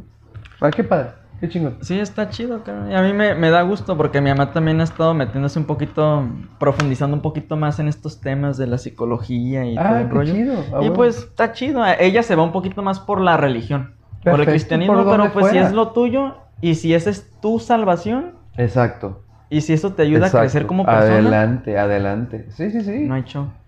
Entonces sí, nada más quería comentar, eso es muy importante como que establecer esos límites en cualquier relación. En cualquier relación, pero con los padres es importante porque pues es la primera casa, ¿no? Sí, es súper importante. La relación con los padres, siempre lo platico en los en vivos, es la más importante. Y yo, pues, ah, básicamente ahorita ya te acabo de comentar mi relación con mis padres. Te Sí, conté sí, con mi papá también. Y, y desde que empecé a hacer las paces con mis dos papás, mi vida empieza a fluir muy diferente. Sí, claro, Y la, energía cambia. Las relaciones que tengo con las personas han cambiado totalmente también. Sí, sí, a huevo. Entonces, para mí es un tema que es eh, muy importante a trabajar. La relación con los padres es un pilar para nuestra vida, es como un fundamento. Sí, correcto. Porque es tu casa, Correcto. es tu hogar. Este, Cuando los hay.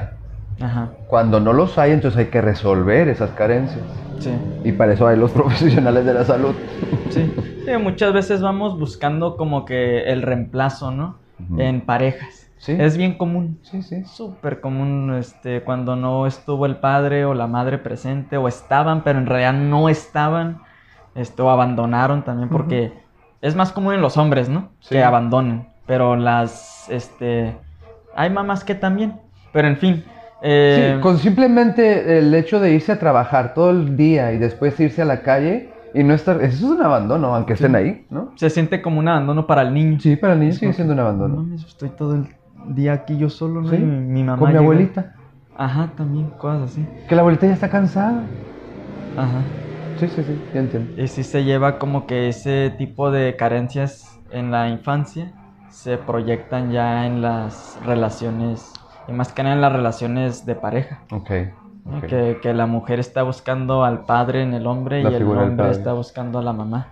Y es muy común y es súper común. Y digo, pues, si eres consciente de ello, puedes trabajar dentro de ello en la relación. ¿Sabes? Pero muchas personas lo están haciendo inconscientemente. O que están buscando compensar. Y, Sí, y se van a topar con una persona como que muchas mujeres... eh, está este, el, el síndrome del Salvador. Y es más común en las mujeres. En los hombres también, pero es más común en las mujeres. Espérame, pa. Oma. Este, es más común en las mujeres. eh, de que. Si has escuchado, ¿no? Como que. eh, o los memes ahí de que, mija, tú no eres centro de rehabilitación. ¿Ah? Y, y es muy común y muchas veces son, este, se atraen ese tipo de personas porque el hombre está buscando ser salvado, eh, no tiene una muy buena relación con su, con su madre, por ejemplo, y pues busca que una mujer, "Ah, Sí, claro. dame todo lo que mi mamá no me dio. Sí, sí, sí. ¿no? Y al mismo tiempo muchas veces es esa atracción magnética de las heridas emocionales, porque ese tipo de mujeres eh, que buscan salvar también o que están ahí todo el tiempo, eh, eh, también tienen esa herida de abandono del padre. ¿no? Sí, a huevo. Ajá, entonces como se, se complementan las heridas. Y, y es el tipo de personas, las mujeres que son así, más que nada, eh, son dependientes por la herida de abandono. Entonces buscan hacer todo lo posible para que esa persona no los abandone. Sí, claro. Y muchas veces ponen hasta su bienestar en riesgo. Sí, claro. Con tal de que la otra persona no se vaya. ¿Por qué? Porque te mira, por ejemplo, yo soy una mujer, tú eres eh, mi pareja y yo te miro como mi padre. Y como mi padre nunca me dio eso, este, o ese, esa poquita atención que tengo contigo, pues ahí voy a estar. Sí, claro, sí, claro. Y eso va, se va, Va a seguir. compensar, pues, ¿no? Ajá, se compensa y se sigue repitiendo hasta que empieces a, a resolver la relación con el padre, biológico, de verdad. Ujú. Ahí, y hay veces que, muchas veces no es posible, ¿no? Porque hay padres que se desaparecen totalmente. Sí, sí. Pero ahí pues ya toca el tema de que, ok, no puedo platicarlo con mi padre o con mi madre, pues mínimo hacer las paces. Como que reflexionar y perdonar al padre, "Eh, me abandonó, se fue cuando era, se fue por los, por la cajetilla de cigarros, ya Y no regresó. Sí, a huevo, a huevo. Ajá. Es un tema complejo. Sí, comprenderlo, pues. Uh, qué bueno. Súbete. A la madre, ¿cuánto llevamos grabando? Llevamos como No dos sé. horas. ¿A qué hora llegaste? ¿A las 12? A las 12. Sí, más de dos horas, ¿no? ¿No? A ver. Ah, Yo puedo seguir todo el día, ¿eh? ¿Quieres tocar algún tema o algo así? O algo. Para cerrarlo, ahorita lo cerramos porque ya están dos horas. Nacho. ¿Te gustaría tocar un, un- un último tema? ¿Qué, qué crees que sea algo interesante para las personas o algo así? ¿Qué Algo que quieras compartir. Un mensaje. Pues yo creo que voy a reiterar el- la idea de prepararse para bien morir. Creo que eso es importante. ¿no? Sí, es una es un tema que tendría que ponerse sobre la mesa a diario. El saber que estás preparado para bien morir es saber que estás en bien contigo, que tu espiritualidad, tu, tu humanidad, todo tu centro está en el equilibrio que necesita estar, ¿no? Para... Y eso te ayuda no para que te mueras, no para que te prepares y te mueras, ¿no? No, te ayuda para que tengas una comunión con la gente que está a tu alrededor de una manera chida, pues, ¿no? Porque Sí. no vas a cargar ya con nada, ni tampoco vas a cargar con nadie, porque también aprendes a desapegarte de las personas y no cargas con ese peso de qué va a pasar, ¿no? Pues no depende de ti qué va a pasar nada. Simplemente es desapegarte y eso. Entonces yo creo que eso me gustaría dejar como reflexión final. Y lo digo porque la- en, en el tarot también es interesante la, la carta de la muerte. La, la carta de la muerte es el arcano número 13 y, y no habla de muerte, habla de transmutación, habla de cambio, no habla de un proceso que sí finaliza, pero tiene que renacer otro proceso. Entonces la resistencia al cambio. Entonces, ¿cómo lo veo de reflexión y cómo lo veo tan singular en el sentido de la combinación, ¿no? De el- la muerte en el tarot y la muerte en la vida real, ¿no? Sí. Está padre. Mm, sí, muy importante. Tú, como que fuiste cuando te detectaron cáncer y todo eso, como que ya fue cuando empezaste a, a profundizar en ese tema, a hacer las paces y sí, todo el sí, rollo. apenas, apenas en ese momento. Nunca lo había considerado, ¿sabes? Sí, Porque no, pues yo no tenía considerado ni enfermarme ni morirme pronto, ¿no? sí. Fue a mis 42 años, pero habíamos tenido la muerte de mi mamá un año antes, bueno, meses antes. Ok. Mi mamá muere en diciembre del 2018 y en, en febrero del 2019 me diagnostican cáncer. Entonces estaba reciente la muerte de mi mamá, ¿no? Entonces a mí, para mí, el proceso de cáncer fue mi proceso de duelo. Me ayudó con el duelo de mi mamá, pero no a verlo ni en el drama de mi mamá, ni en el verlo en el drama de, de mi cáncer, porque tenía que avanzar lo que yo pudiera avanzar. O sea, pues vamos a darle hasta donde se pueda. Pero sí fue, fue a partir como esa línea, ¿no? De tiempo. Mm, Sí, sí valió la pena. Qué chido. Sí, sí valió la pena. Qué, qué buena reflexión, la neta. Pues, creo que no deberíamos de esperar hasta estar No, no, no, en nunca. esas situaciones para reflexionar sobre la muerte. Qué bueno. Pues gracias. Y no colgar con nada, ¿no? No, no, gracias a ti. Pablo. Gracias por la invitación. Y qué chido que te estés interesando por gente local. Gracias por compartir. Sí, ya, ya estoy haciendo. Voy a empezar a hacer más locales. Ya hice con, con Lala. ¿Sí conoces a Lala? ¿A la Lala Flowers? Ajá. A huevo, sí, sí. sí. Hice con Lala. Este, y así de la nada. Nada más como que llegué a su casa. Mm, no me acuerdo por qué fui a su casa. Ah, estaba, estaba en el centro y pues no tenía nada Ya. que hacer por unas horas. Y me dice, ah, Kyle. Y yo, Simón. Y llego. Y en cuanto llego, le digo, ¿qué onda, Lala? Vamos a grabar ahorita. Y ya lo pusimos así en su cámara, en su, en su cocina. Y ya empezamos a grabar. Y jaló, a huevo. Y jaló y después con... ¿Con quién más grabé? Con, Carl- con Charlie, es un carnalito también que anda dentro de estos rollos. Y con esta... Ah, con otro carnalito que es músico. Ok. Eh, ese güey es muy bueno, es muy buen músico. Eh, y... ¿Quién chingados? Con, con Marquís, con Lori. ¿Sí conoces a Lori? La que hace los mandalas. Sí, ajá. Ajá, este, con ella. Y contigo ahorita. Y voy a hacer con Lili. Sí Se llama Lili. Sí ¿Lili es? Lili, sí es Lili, ajá. La bruja. Ajá. Sí, Sí, sí, ya, es maestra. que se Sí, me a huevo. Este, con ella. Y ya, a ver qué más sale. Pero, gracias.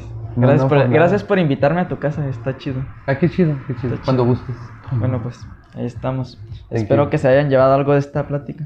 ¿Eh? Tengan Gracias a día. ustedes. Adiós, adiós. Chao.